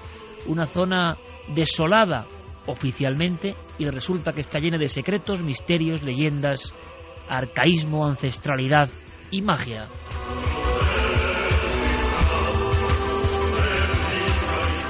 Pero en ese viaje hay incidentes, hay problemas. Pablo, hablabas de varios momentos de, bueno, de casi perder la vida sobre todo en la carretera, y el equipo de cuarto milenio, todos tenemos, eh, bueno, pues yo creo que un ángel de la guarda, de momento, uno nunca sabe lo que le puede pasar, pero que nos ha salvado de muchas en algunas de las peores carreteras del mundo que hemos recorrido y la hermandad que se hace, ¿no? Cuando uno va con los cámaras, con tus compañeros, cuando vale tanto la imagen. Es muy curioso y un día podemos hablar de eso, ¿no? De aventuras y anécdotas, porque yo no es para un programa, sino el valor casi antropológico, etnográfico, porque uno sabe que está recogiendo cosas que quizá ya no vuelvan nunca, o que no se conozcan nunca. Uno es depositario de todo ese saber. Y entonces cualquier incidente, yo lo he visto en muchos de nuestros compañeros, en José Alberto, en Marcos Macarro, y me ha sorprendido. Hemos tenido incidentes en las carreteras eh, de varios países. tú, mismo, ¿no? Y sí, sí, muchas veces, muchas veces. En aquella ruta, en aquella ruta que era la peor, eh, considerada la peor de América, que es decir mucho, eh, en la isla de Pascua, incidentes y ver cómo los cámaras se aferran ¿no? a su aparato, donde están las cintas, donde están los documentos, los discos. Bueno, pues vosotros vivís de nuevo esa dinámica, ¿no? El peligro en la carretera cuando enfilabais hacia las pirámides. ¿Qué pirámides, Pablo? Bueno, visitamos varios burganes que son, como lo llaman, es ese término, ¿no?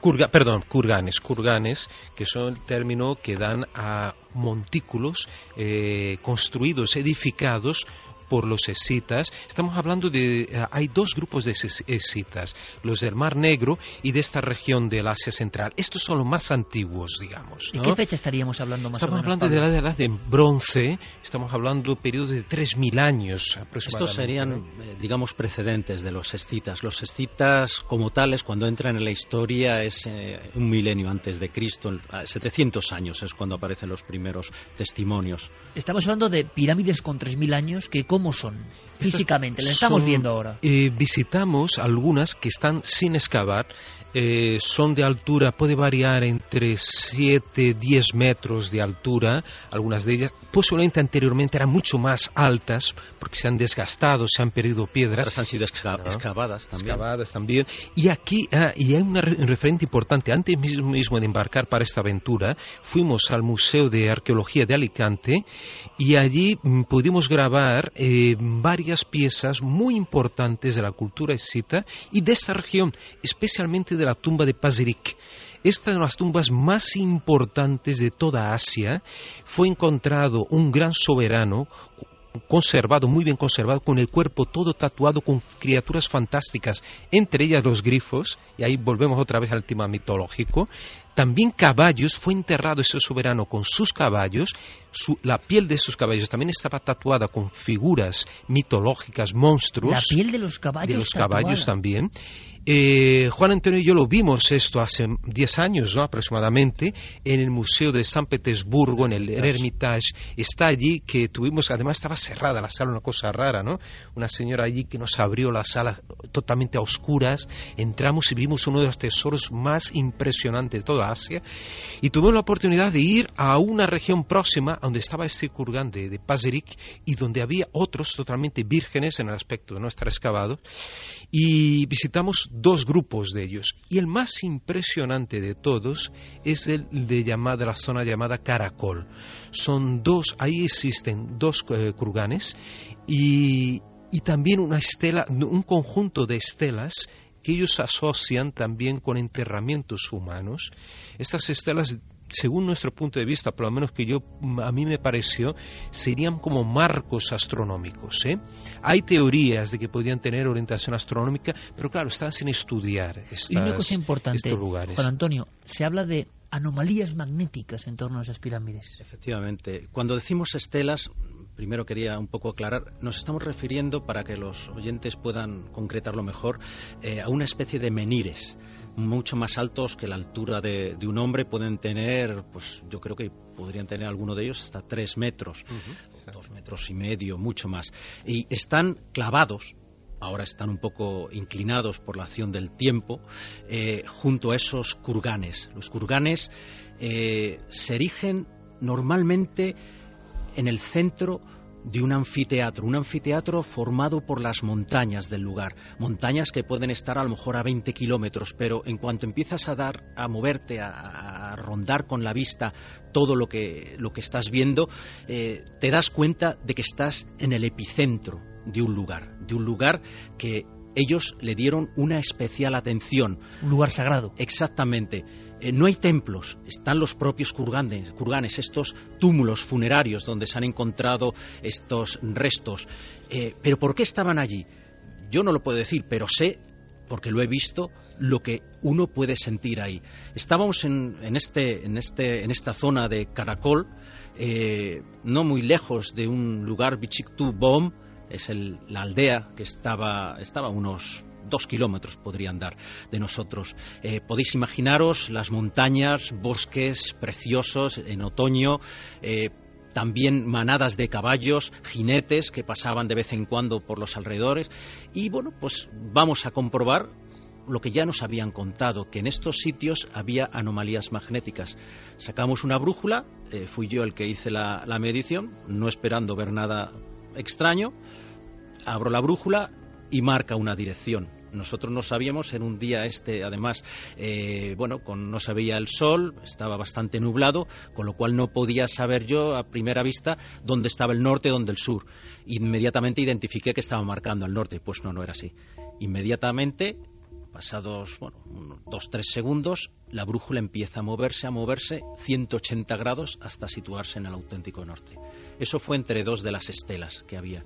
Bueno, en, ese, mismo momento, Juan eh, Antonio, es cuando mi teléfono, mi, o sea, un smartphone, se apaga y se enciende solo, o sea, automáticamente, ¿no? En ese mismo momento, al mismo, al mismo tiempo. Comprobamos también lo mismo entre los dos kurganes, entre las dos, digamos, pirámides de, de piedra, y lo mismo, marca un lugar, yo esperaba que ya se hubiera estabilizado la brújula, inmediatamente empieza a girar 180 grados en la dirección opuesta hacia el norte, auténtico. Varias veces lo comprobamos y efectivamente ahí estaba ocurriendo. Después lo preguntamos a otros científicos a los que pudimos entrevistar en Barnaul y nos dijeron que sí, que esa zona estaba considerada como de anomalías magnéticas. Pero es que hay otras regiones en el propio Altai donde no pudimos llegar por ya por cuestión de tiempo y porque podríamos habernos tirado 400 kilómetros entre las montañas por despeñaderos que algunos de ellos tuvimos que sufrir.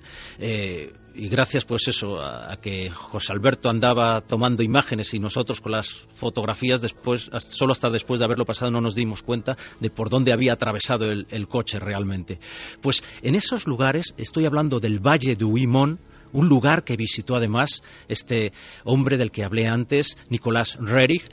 Este lugar hay no solo anomalías magnéticas, sino, según este geólogo al que entrevistamos, anomalías gravitacionales que hacen perder a las personas la noción del tiempo. Él mismo, hace 23 años, formó parte de una expedición, nos explicó en esta entrevista, que llegó a su punto de, destino eh, a tiempo, pero con un día menos para ellos. Habían perdido un día de su vida y no saben, él me decía, no sé dónde he perdido ese día.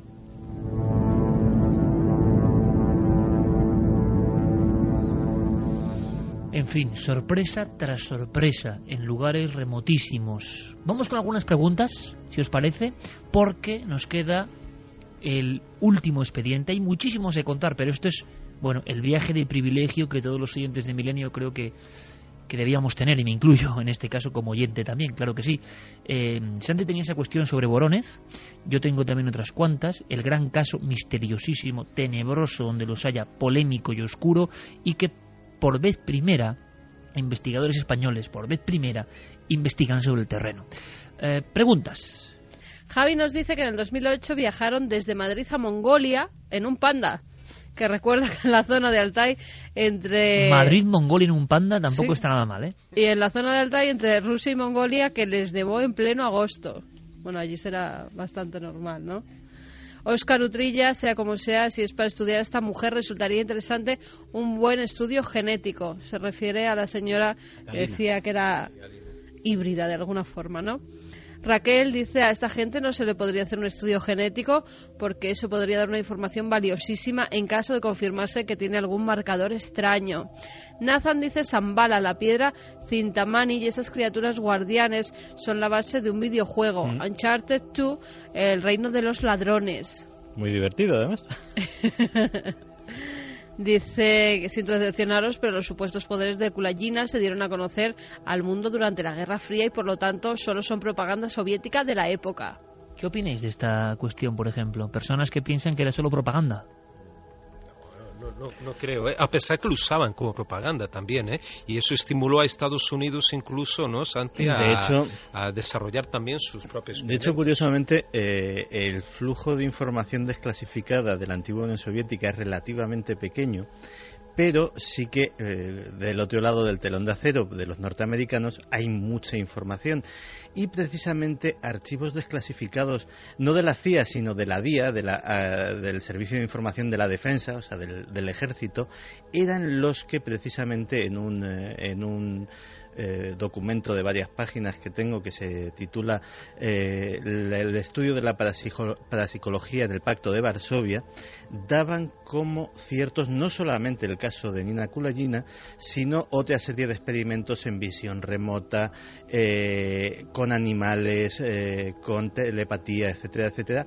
y precisamente ese documento recomendaba al Pentágono lo que decía antes, que precisamente para no quedarse atrás tenían ellos también que experimentar en secreto en las mismas cosas. ¿Propaganda? Pues no lo sé si se puede llamar propaganda. Desde luego con los científicos, con los físicos cuánticos nucleares con los que hablamos, eh, más podría calificarlos de disidentes y muy displicentes desde luego con el poder soviético. Raquel decía, puede ser que en esa zona haya vetas de magnetita o algo así. Bien pudiera ser. El caso es que la brújula se movía sola. Y también es curioso que algunas culturas siempre se arriman a estos lugares donde hay magnetitas sin tener conocimiento de ello, ¿no? José Colas dice que valor hay que tener para adentrarse en Rusia en busca del misterio.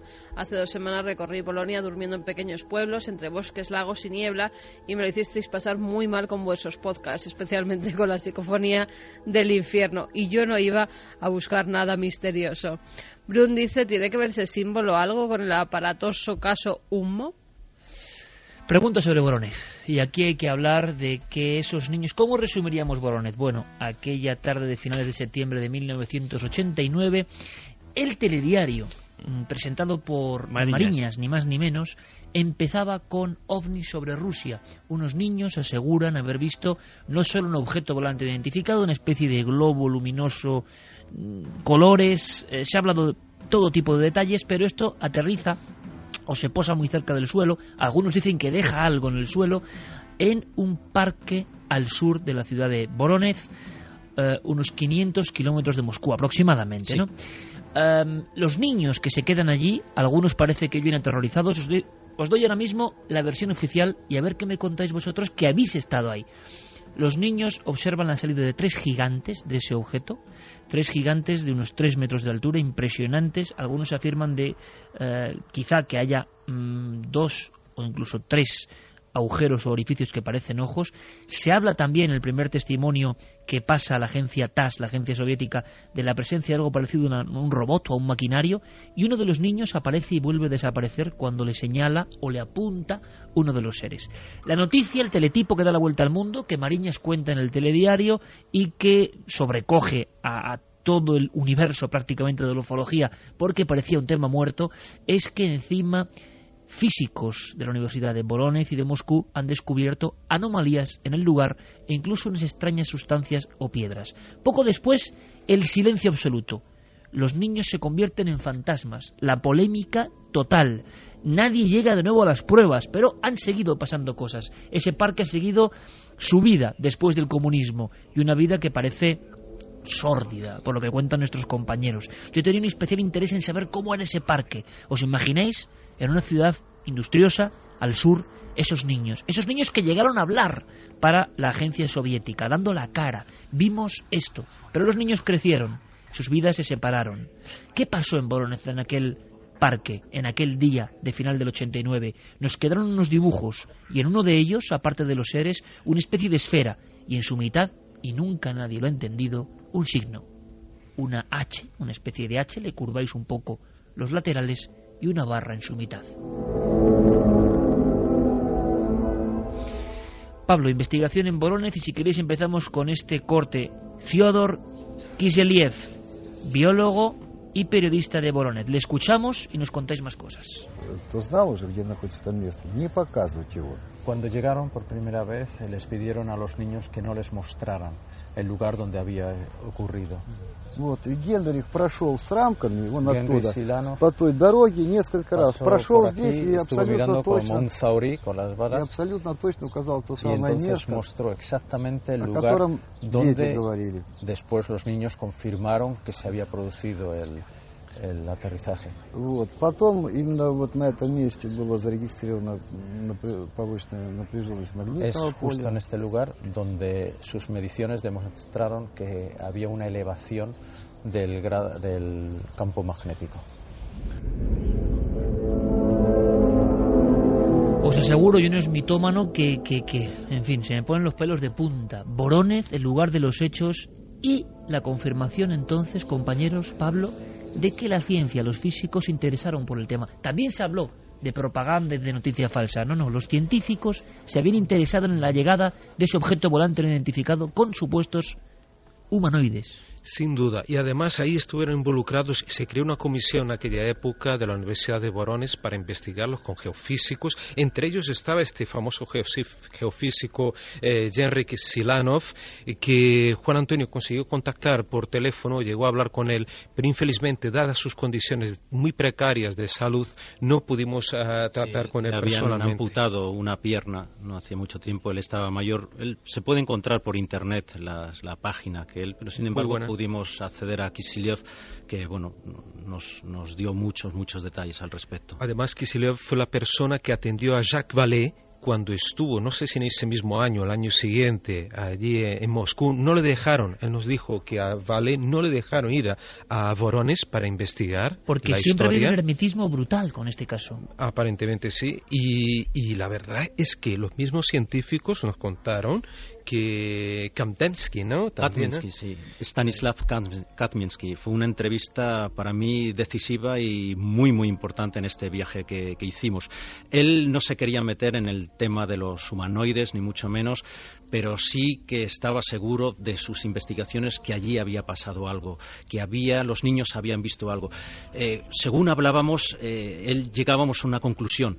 Eh, él, me, me, él insistía en que lo importante de que hubiera aterrizado, de que hubiera llegado una nave de otros mundos, no era ya el propio contacto en un, un encuentro en la tercera fase, sino que eso supondría el derrumbe, la, supondría acabar con toda la física moderna. Supondría que un objeto de otra dimensión, de otra, de otra galaxia, eh, habría cruzado un espacio que sería imposible hacerlo con las actuales eh, reglas físicas basadas en las ecuaciones de Einstein.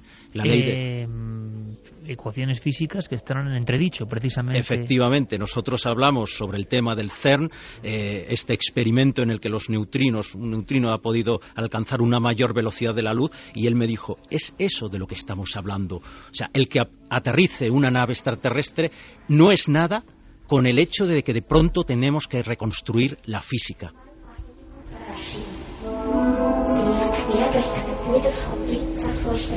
Y es que están pasando muchas cosas.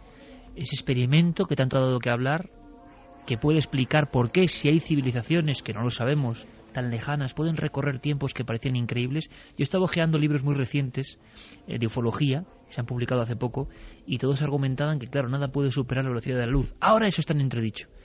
También está en entredicho que el hombre y su concepto artístico mental, su chip prodigioso, sea del tiempo que dicen que es. En fin, estamos resquebrajando un montón de mitos establecidos. Estamos quizá, quién sabe, en la puerta de conocer nuevas cosas. Pero ¿qué pasó en Borónez?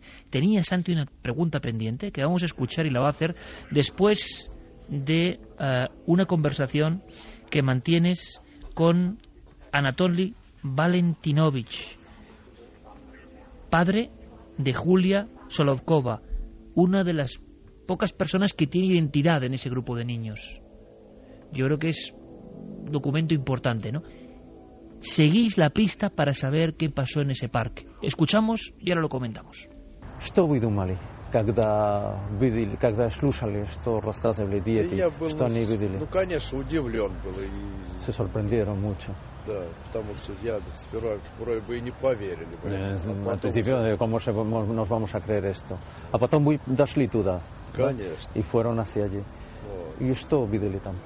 Ну, увидели вот эта березка там обращена и место пятак вот на земле. Digo que vieron los, las huellas, vieron también que los árboles estaban eh, dañados. Они были сломаны, вот это берез, или Они обожжены были. estaban doblados.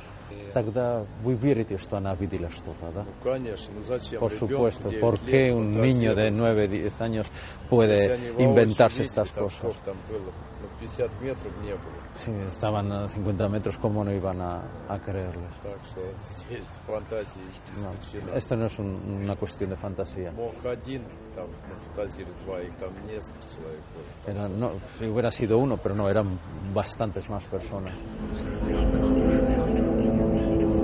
Se podría hablar, Juan Antonio, casi de los fantasmas de Borónez, la oscuridad y el silencio sobre este grupo de niños que observa algo al mismo tiempo curioso que otros jóvenes observan prácticamente lo mismo en las playas de Conil, en España, en Cádiz. Recordaré durante toda mi vida esa portada del semanario Tiempo, ya están aquí. lo que han visto los niños de Borónez se ha visto en España, ocurre en esas fechas, y qué impresión, sobre todo porque como la de Pablo la imagino, pero la tuya como escéptico, ¿qué impresión te llevas con todo esto? Ha debido ocurrir algo prodigioso. Los padres... Los... Primero existen los testigos, existen los padres. Es decir, que es que todo esto está en tela de juicio. Ten en cuenta que además nosotros eh, ya habíamos hablado en Moscú con algunos otros científicos. En Borones tuvimos la oportunidad de entrevistar a Stanislav eh, Kadminsky, eh, que es un científico desde la punta de- del dedo gordo del pie hasta la coronilla, tal como nos, nos recibió y las teorías, empezamos a hablar del tema del CERN, eh, de la posibilidad eso, de variar eh, los conceptos fundamentales que tenemos de física y para, para mí su palabra es la que, la que yo dejaría como la mía también. Allí los niños vieron algo, allí sucedió algo. Algo que nos permite eh, aventurar que en muy poco tiempo podremos tener cambios muy importantes en lo que nosotros co- conocemos como universo.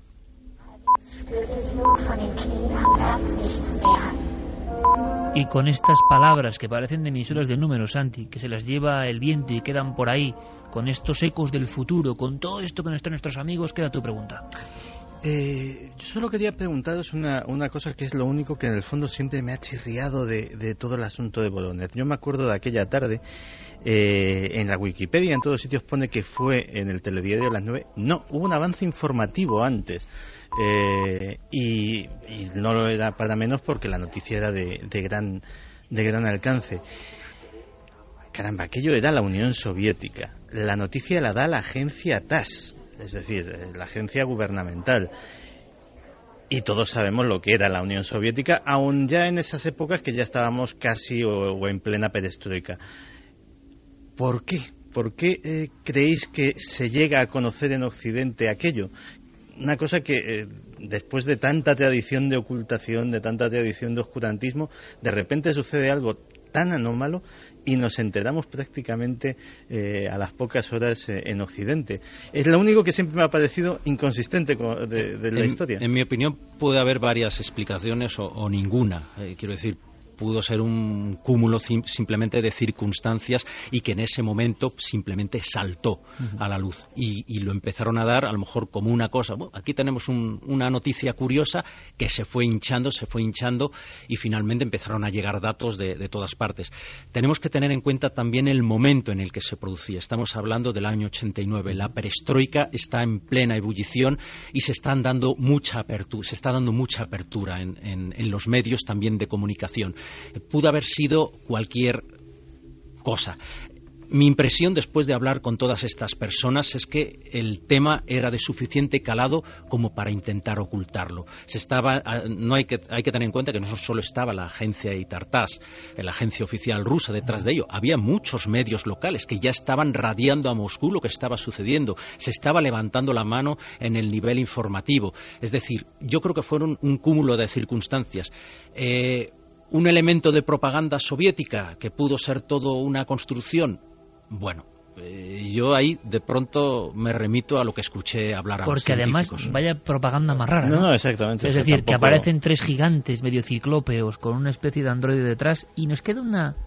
Seguiremos investigando ¿eh? y analizaremos todo lo que han traído nuestros amigos, pero ¿y ese signo, Pablo? ¿Se ha sabido por qué uno de los niños o varios niños dibujan el famosísimo emblema de Humo? Bueno, se confirma eso y nos lo dice directamente Miguel Vaz. Miguel Vaz, que es un gran periodista, amigo aquí de Juan Antonio. Jefe mío fue en Moscú. Ahora es el delegado de la agencia F en Moscú en este momento.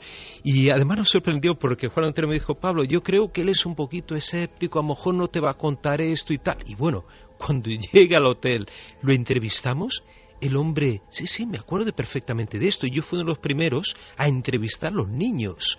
Él habla con varios de estos niños, habla con los científicos y le dibujan el símbolo este de supuestamente los sumitas. Él es un testigo de cómo eso es dibujado. Y Miguel nos confirma todo eso. Y además yo le pregunto una cosa muy importante, el tema de la piedra porque Iker, así como a ti en aquella época te la atención, yo en el 89 estaba trabajando en el Shopping City News, un periódico en San Paulo siendo la columna Vida Alternativa, y nos llegan en aquella época los cables, los famosos cables, había máquinas inmensas y tal, ¿no? Y el chico, un chico Nisei, me llega, amigo mío, me diga, Pablo, mira esto tal, hay una uno, están llegando unos cables de Rusia ahora. Y yo miro, ¿qué, demonios es esto? Y vi la noticia de que había aparecido una piedra, después más tarde se habla de una segunda piedra, o cambian los colores de las piedras. desconocidas. Con propiedades desconocidas. ¿Qué pasó con eso? Entonces le pregunto a Miguel, Miguel, ¿y esa historia de, de, de, de las piedras? Eh, qué conclusión se llega? Pablo, exactamente, no eran piedras depositadas, como se decían, por los extraterrestres o que aparecen de forma mágica. Lo que aparentemente ocurrió es que eh, se recogieron muestras en el lugar de aterrizaje allí en el parque sur de Borones y esas piedras habían sufrido o esa piedra eh, alguna, algún cambio por temperatura, por una temperatura muy elevada. Eso sí, se verificó una, una mutación o un cambio en la estructura de esta, de esta piedra. Y eso es lo que me dijo Miguel Vaz.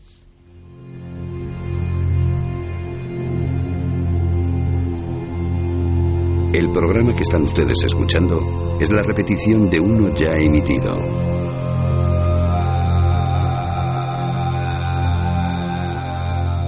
Cánticos remotos que proceden además de las tierras del Altai.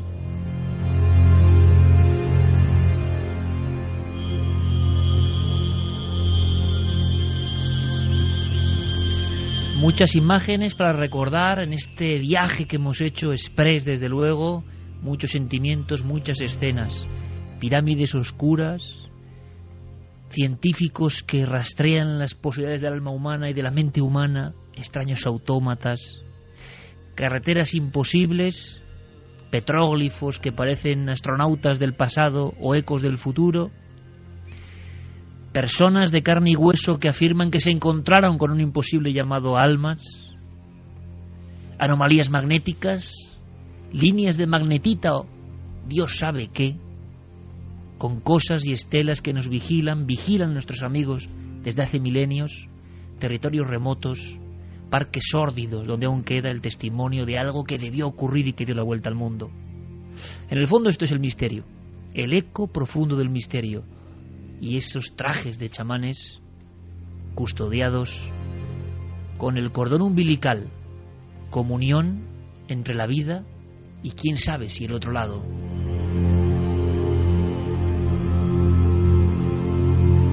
Ha sido un privilegio, un lujo y un honor tener nuestros amigos aquí, no solo aquí, sino en esta expedición donde han sufrido todo tipo de lances con el misterio. Pero qué demonios, ¿acaso estos viajes, cuando luego se reviven una y mil veces, no son auténticas postales? ¿No es estar realmente vivo? Buscaron el misterio y creo que ellos, es el mayor enigma, también han cambiado. Ese Juan Antonio, perdiendo la energía, Imaginad su rostro cuando le dicen sí. Allí estuvo el ovni de Boronez. Así que que los hados del Altayo sean propicios, que sigamos viviendo muchas aventuras y que vengáis aquí a contarlo porque cientos de miles de amigos han recorrido con la imaginación tierras inhóspitas y mágicas. Pablo Villarrobia, Juan Antonio Sanz, un honor. Hasta la próxima, amigos. Gracias, amigo Ahí estaremos. Gracias, compañeros.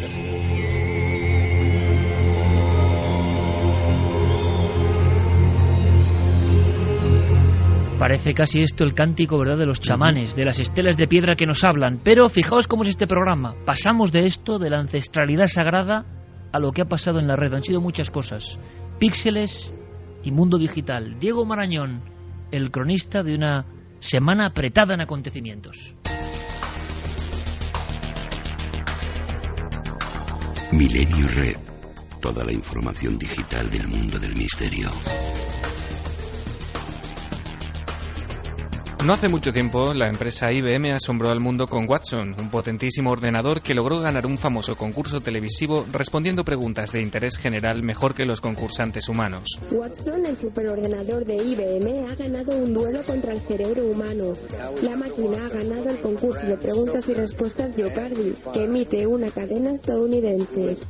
Pues bien, parece que la cosa no ha hecho más que empezar. El gigante de la informática, que planea presentar en algún momento del año próximo a Sequoia, el superordenador más potente del mundo gracias a sus 20 petaflops de potencia, ha anunciado esta semana su intención de construir, en colaboración con DARPA, un ordenador aún más potente, capaz de emular el funcionamiento de un cerebro humano. Para IBM, esta victoria es otro paso hacia el desarrollo de máquinas inteligentes capaces de entender a los humanos.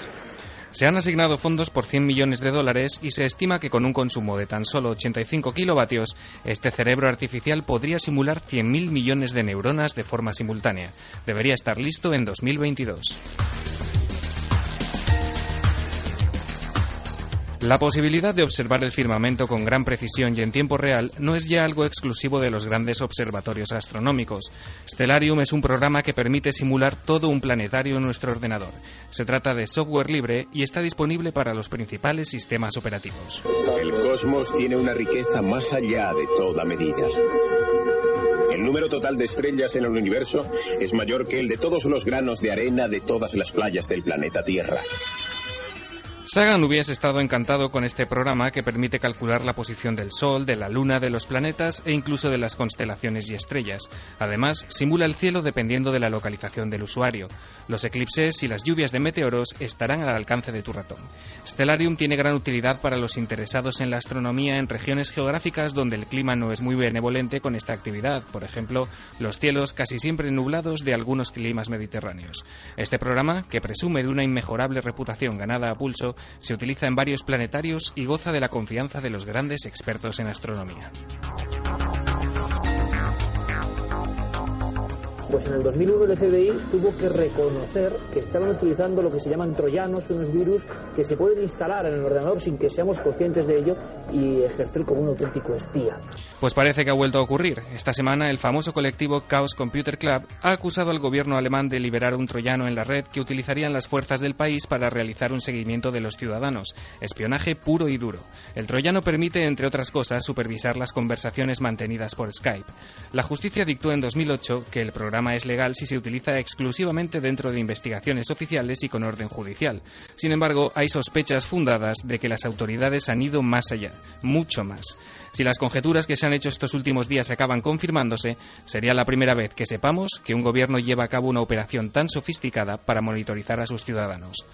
De momento, el Estado alemán de Baviera ya ha admitido y confirmado su participación en el uso del controvertido software espía desde el año 2009. Angela Merkel ha exigido explicaciones, abriendo una investigación que habrá que seguir muy de cerca.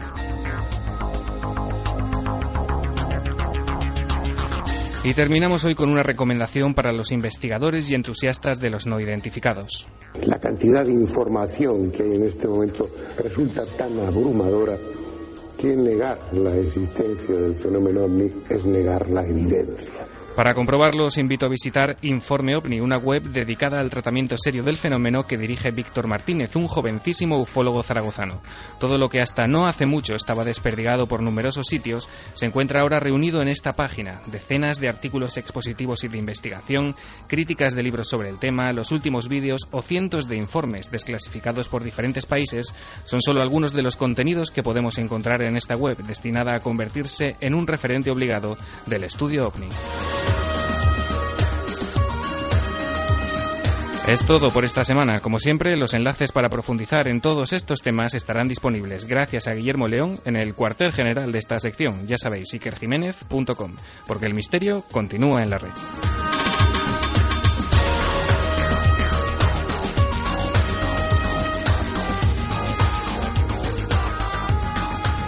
Milenio 3. Cadena Ser. Momento de conspiración, momento de recuerdo, de biografía bien curiosa.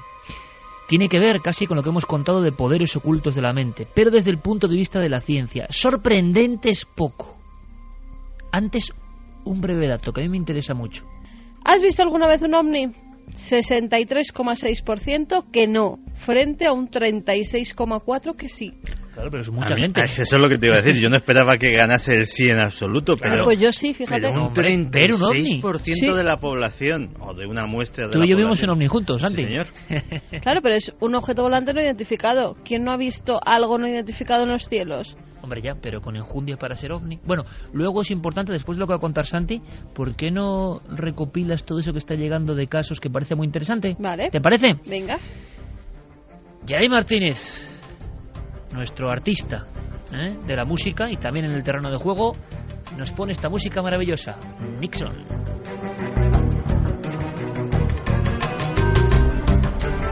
Conspiración para hablar de un personaje que tuvimos la fortuna de poder entrevistar hace ya mucho tiempo y que nos dejaba hace unas fechas. Yo decía la semana pasada, no exactamente la semana pasada, pero en las últimas fechas, en las últimas semanas.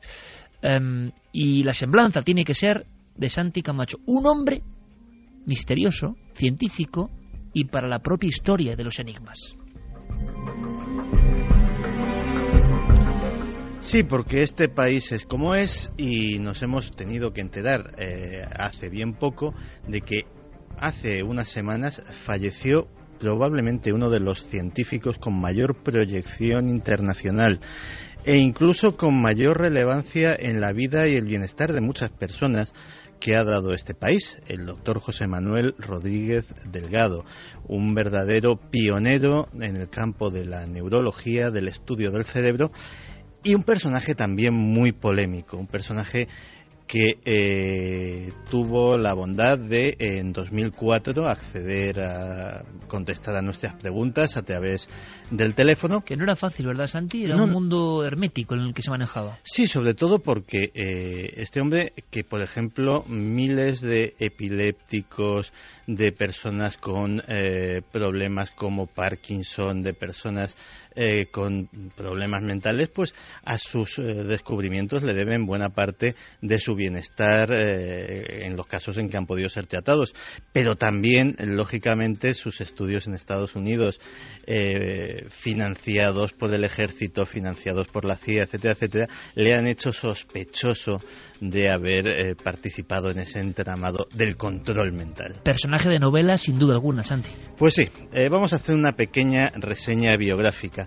Eh, el doctor Delgado nació en Ronda en 1915, recibió el doctorado en medicina en la Universidad de Madrid justo antes de la guerra civil donde eh, pues ejerció como médico de campaña en el bando republicano, lo cual le valió unos cuantos meses de campo de concentración y después de ser eh, depurado y de, y de que bueno se viera que no tenía ninguna responsabilidad política y de que como tantos otros españoles pues eh, había hecho la guerra donde le había tocado, pues el régimen le permitió seguir ejerciendo y mm, en 1946 sus trabajos tuvieron tanta fama internacional que la Universidad de Yale le llamó para eh, darle una beca, ponerle a su disposición todos los medios que, necesitase para seguir sus investigaciones. Un caso clásico de fuga de cerebros. Pues sí, eh, pero además la fuga de cerebros en España fue eh, una década casi posterior, es decir, casi fue el primer, el primer ejemplo notable. Y allí en Yale, eh, en 10 años, empezó a estudiar eh, el campo que le interesaba y que le obsesionaba. La mente humana, pero no la mente humana desde el punto de vista de los psicólogos, de los psicoanalistas, incluso de los psiquiatras que pretenden modificarla, curarla, alterarla a través de los fármacos. Él decía, con medios físicos, con medios eh, como las radiaciones eléctricas, como aparatitos insertados eh, en el propio córtex cerebral, ¿se podría modificar el comportamiento? ¿Se podría hacer que una persona agresiva, un psicópata, eh, un maltratador, eh, dejase de serlo y fuese una persona útil para la sociedad? Pues en eso estaba trabajando y en 1960 descubre el, o inventa, mejor dicho, el estimorreceptor. Un aparatito que en aquel momento tenía, ya de por sí era muy sofisticado, tenía eh, el aspecto de una moneda grande, para hacernos una idea, eh, actualmente he visto eh, versiones modernas del aparatito. Actualmente, con los avances de la electrónica, un receptor tiene el tamaño de un grano de arroz. con una antena, con una, una alambre un poquito más largo. ¿Hay receptores hoy como los que hizo Delgado? Eh, Delgado, es que Delgado ha seguido trabajando prácticamente hasta fechas muy recientes. Y lógicamente pues ha seguido experimentando con animales eh, sus, eh, sus teorías. Y bueno, con este mm, aparatito él lo insertaba no en el cerebro, sino sobre el cerebro, realmente era mm, debajo de, hacía una, una, pequeña trepanación, un pequeño trépano, ahí introducía esa monedita y eh, volvía a tapar con, eh, con, el propio, con el propio cráneo y con eso eh, él decía que podía influir en el comportamiento autónomo, somático y motor. Esto es, podía modificar cosas como la ansiedad o la agresividad. podía que la gente tuviera sensaciones de alegría o de tristeza o profunda y reflexiva concentración, como decía él, o sentimientos extraños y místicos o relax, o dolor, o otras respuestas. En el New York Times, en la primera página de uno de los periódicos más importantes del mundo, Delgado consiguió colar esta noticia. Matador consigue detener al toro con un radiotransmisor. Las imágenes son impresionantes, pero casi vamos a dejar que nos lo cuente el propio doctor. Pues mira, yo el interés es siempre el mismo, saber un poquito más de cómo funciona el cerebro. ¿Sería posible hacer seres humanos menos agresivos, estimulando las zonas que inhiben la agresividad? Bueno, yo esto lo he hecho en gatos, en monos, en gibones, hasta en seres humanos, pero ¿sería posible elegir el animal criado, educado para ser agresivo, el Frodelidia, caramba. Bueno, pues esto, había una finca, la finca de la Alamerilla, en Córdoba, que ahí pues tienen pues toros de raza, toros de lidia, toros sumamente agresivos. La pregunta era, ¿sería posible un toro bravo el inhibir su agresividad y entonces que en vez de vestir a la capa, que se quede tranquilito? Pues sí, señor, eso es lo que hicimos. Uno de mis ayudantes era el cordobés.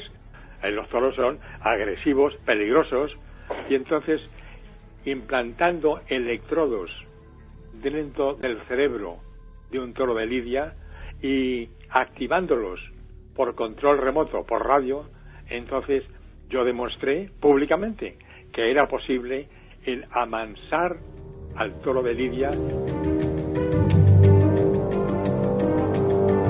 Y además, Santi, palabras de una entrevista inolvidable que nos daba Milenio 3. Sí, sí, pero eh, claro, todo esto era lo sabido, pero eh, me acuerdo de la entrevista que, le hiciste y que yo estaba, yo estaba presente aquella noche.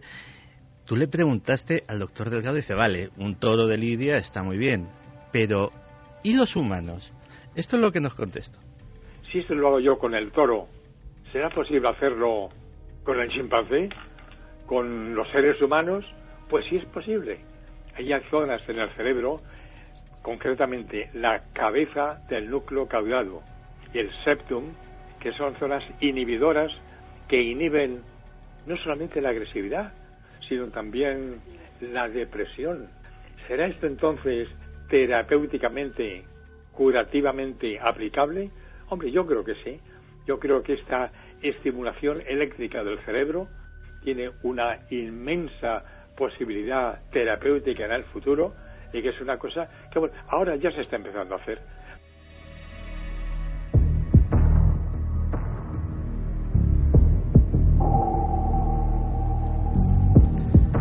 Y para terminar, viendo que se le acusó pues de trabajar en programas militares, también le hicimos esa pregunta, le dijimos, vale, se puede amansar un toro, se puede calmar a un psicótico, pero a una persona que es tan normal, ¿se la puede volver más agresiva? Recuerdo que cuando estaba yo trabajando en Yale, en Norteamérica, pues vino un periodista bastante famoso, Augusto Asía, quizá todavía algunos lo recuerden, y estábamos con un gatito, ay, mansito, un encanto, y Augusto Asía lo estaban acariciando, ay, qué gatito más mono, y dije, oye tú, cuidado, ¿eh? que le voy a estimular la zona, la sustancia gris central y entonces se va a volver agresivo y peligroso. Hombre, no, este gatito es una monada, es un, es un encanto. Bueno, cuidado, ¿eh? Lo estimulo. Oh, lo estimulé y entonces el gato se puso furioso, y, em, se puso a pegar bocados, eh, le mordió un dedo al pobre Augusto García, estaba sangrando. Es decir, que sí es posible, eh, con las zonas adecuadas del cerebro, el disminuir zonas inhibidoras o aumentar zonas agresivas la conducta agresiva eh, por estímulo eléctrico del cerebro. Sí, es posible.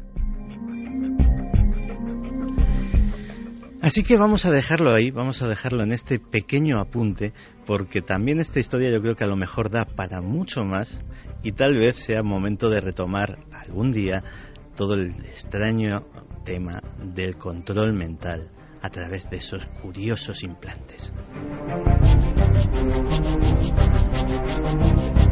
Santi Camacho, como siempre, abriéndonos los ojos, una figura que bien lo contaba el doctor Delgado, ¿eh? que bien lo contaba, polémico, ¿no? Porque, en fin, hay mucho que hablar y muchas cuestiones éticas o no, pero qué gran comunicador era. Le entrevistamos como con 92 años ya. Y el tipo, fíjate cómo estaba, como una rosa. En fin, Santi, sé que nos va a sorprender con esto en futuras ediciones. Lo sé, lo intuyo. Y prometíamos información porque han llegado muchos casos ovnis interesantes. ¿Alguno pues tendrá que ver con la visión de los últimos días? Mira, Vicente Martínez nos dice, yo personalmente no, pero mi padre fue testigo del famoso ovni de Manises. Trabajaba en el aeropuerto de Manises y, era, y esa noche estaba allí.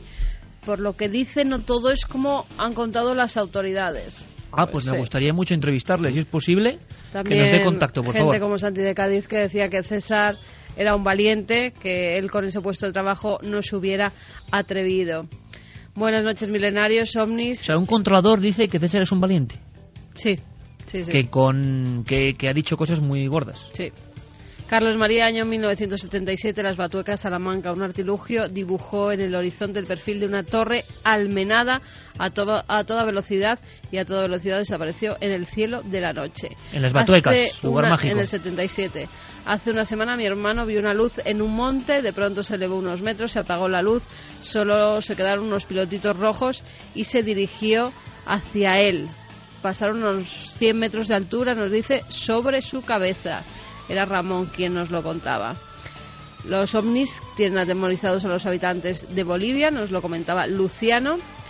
Pedro, yo lo vi también en Murcia sobre la una y media de la tarde, el mismo día que se vio aquí en Madrid. Pedro nos habla de haber visto algo por la tarde del día 11, sí. pero en la región de Murcia. Sí. Bueno, eh, sería muy bueno que nos diesen datos porque nos interesa simplemente ver si, si hay más personas que vieron algo esa noche. De tarde, perdón, del martes. Eso es, entre tarde y noche, porque hay avistamientos también en esa misma noche y en días anteriores y posteriores. Yonay Rodríguez, decía Hola Milenarios, mi nombre es Yonay, soy de Gran Canaria, quería comentaros que el pasado día 5 de octubre sobre las 6 de la mañana me levanté para ver a mi perra que acaba de tener cachorros y al asomarme la azotea vi sobre la montaña a Jodar, en Galdar, una luz que oscilaba sobre esa montaña, a una altura que impedía que fuese ningún coche ni persona. No se oía nada, teniendo en cuenta que los helicópteros cuando pasan esa distancia se oyen bastante. Ya por la mañana vi pasar en repetidas ocasiones aviones militares por el lugar. No sé si tendrá relación o sería simple casualidad. Melissa de Pontevedra, muy buenas noches. Hace aproximadamente un poco más de un año me pasó un suceso que aún hoy no le encuentro explicación. Me dirigí hacia el trabajo en el turno de noche por una carretera secundaria que atraviesa el Parque Natural Monte Aloya en Pontevedra cuando a eso de las 23.50 empecé a ver como una especie de avión similar que volaba a muy poca altura, casi rozando las copas de los árboles, sin emitir ningún ruido. Estaba compuesto por una serie de luces de color blanco, excepto las de los extremos, que emitían una luz mucho más intensa. Con la oscuridad de la noche no pude distinguir nada más de la forma del objeto volante, solo que se desplazaba a una velocidad muy reducida y durante unos segundos pude observar cómo sobrevolaba mi coche. Me parece apasionante el tema de esta noche, aunque habláis de temas que no son santo de mi devoción, criptozoología, fenómeno ovni, pero aún así me siento atrapado por la magia y el misterio del otro lado del telón de acero. ¿Habéis oído hablar de la terrorífica Baba Yaga? Creo que pertenece al folclore ruso. Ah, pues Seguid así descubriéndonos los lugares más remotos del mundo. David Mora de Rubí, Barcelona. Y lo hemos pasado muy bien, hemos recorrido una parte del planeta que tiene mucho de mítica. En siete días, más misterio, más aventura, más Milenio 3.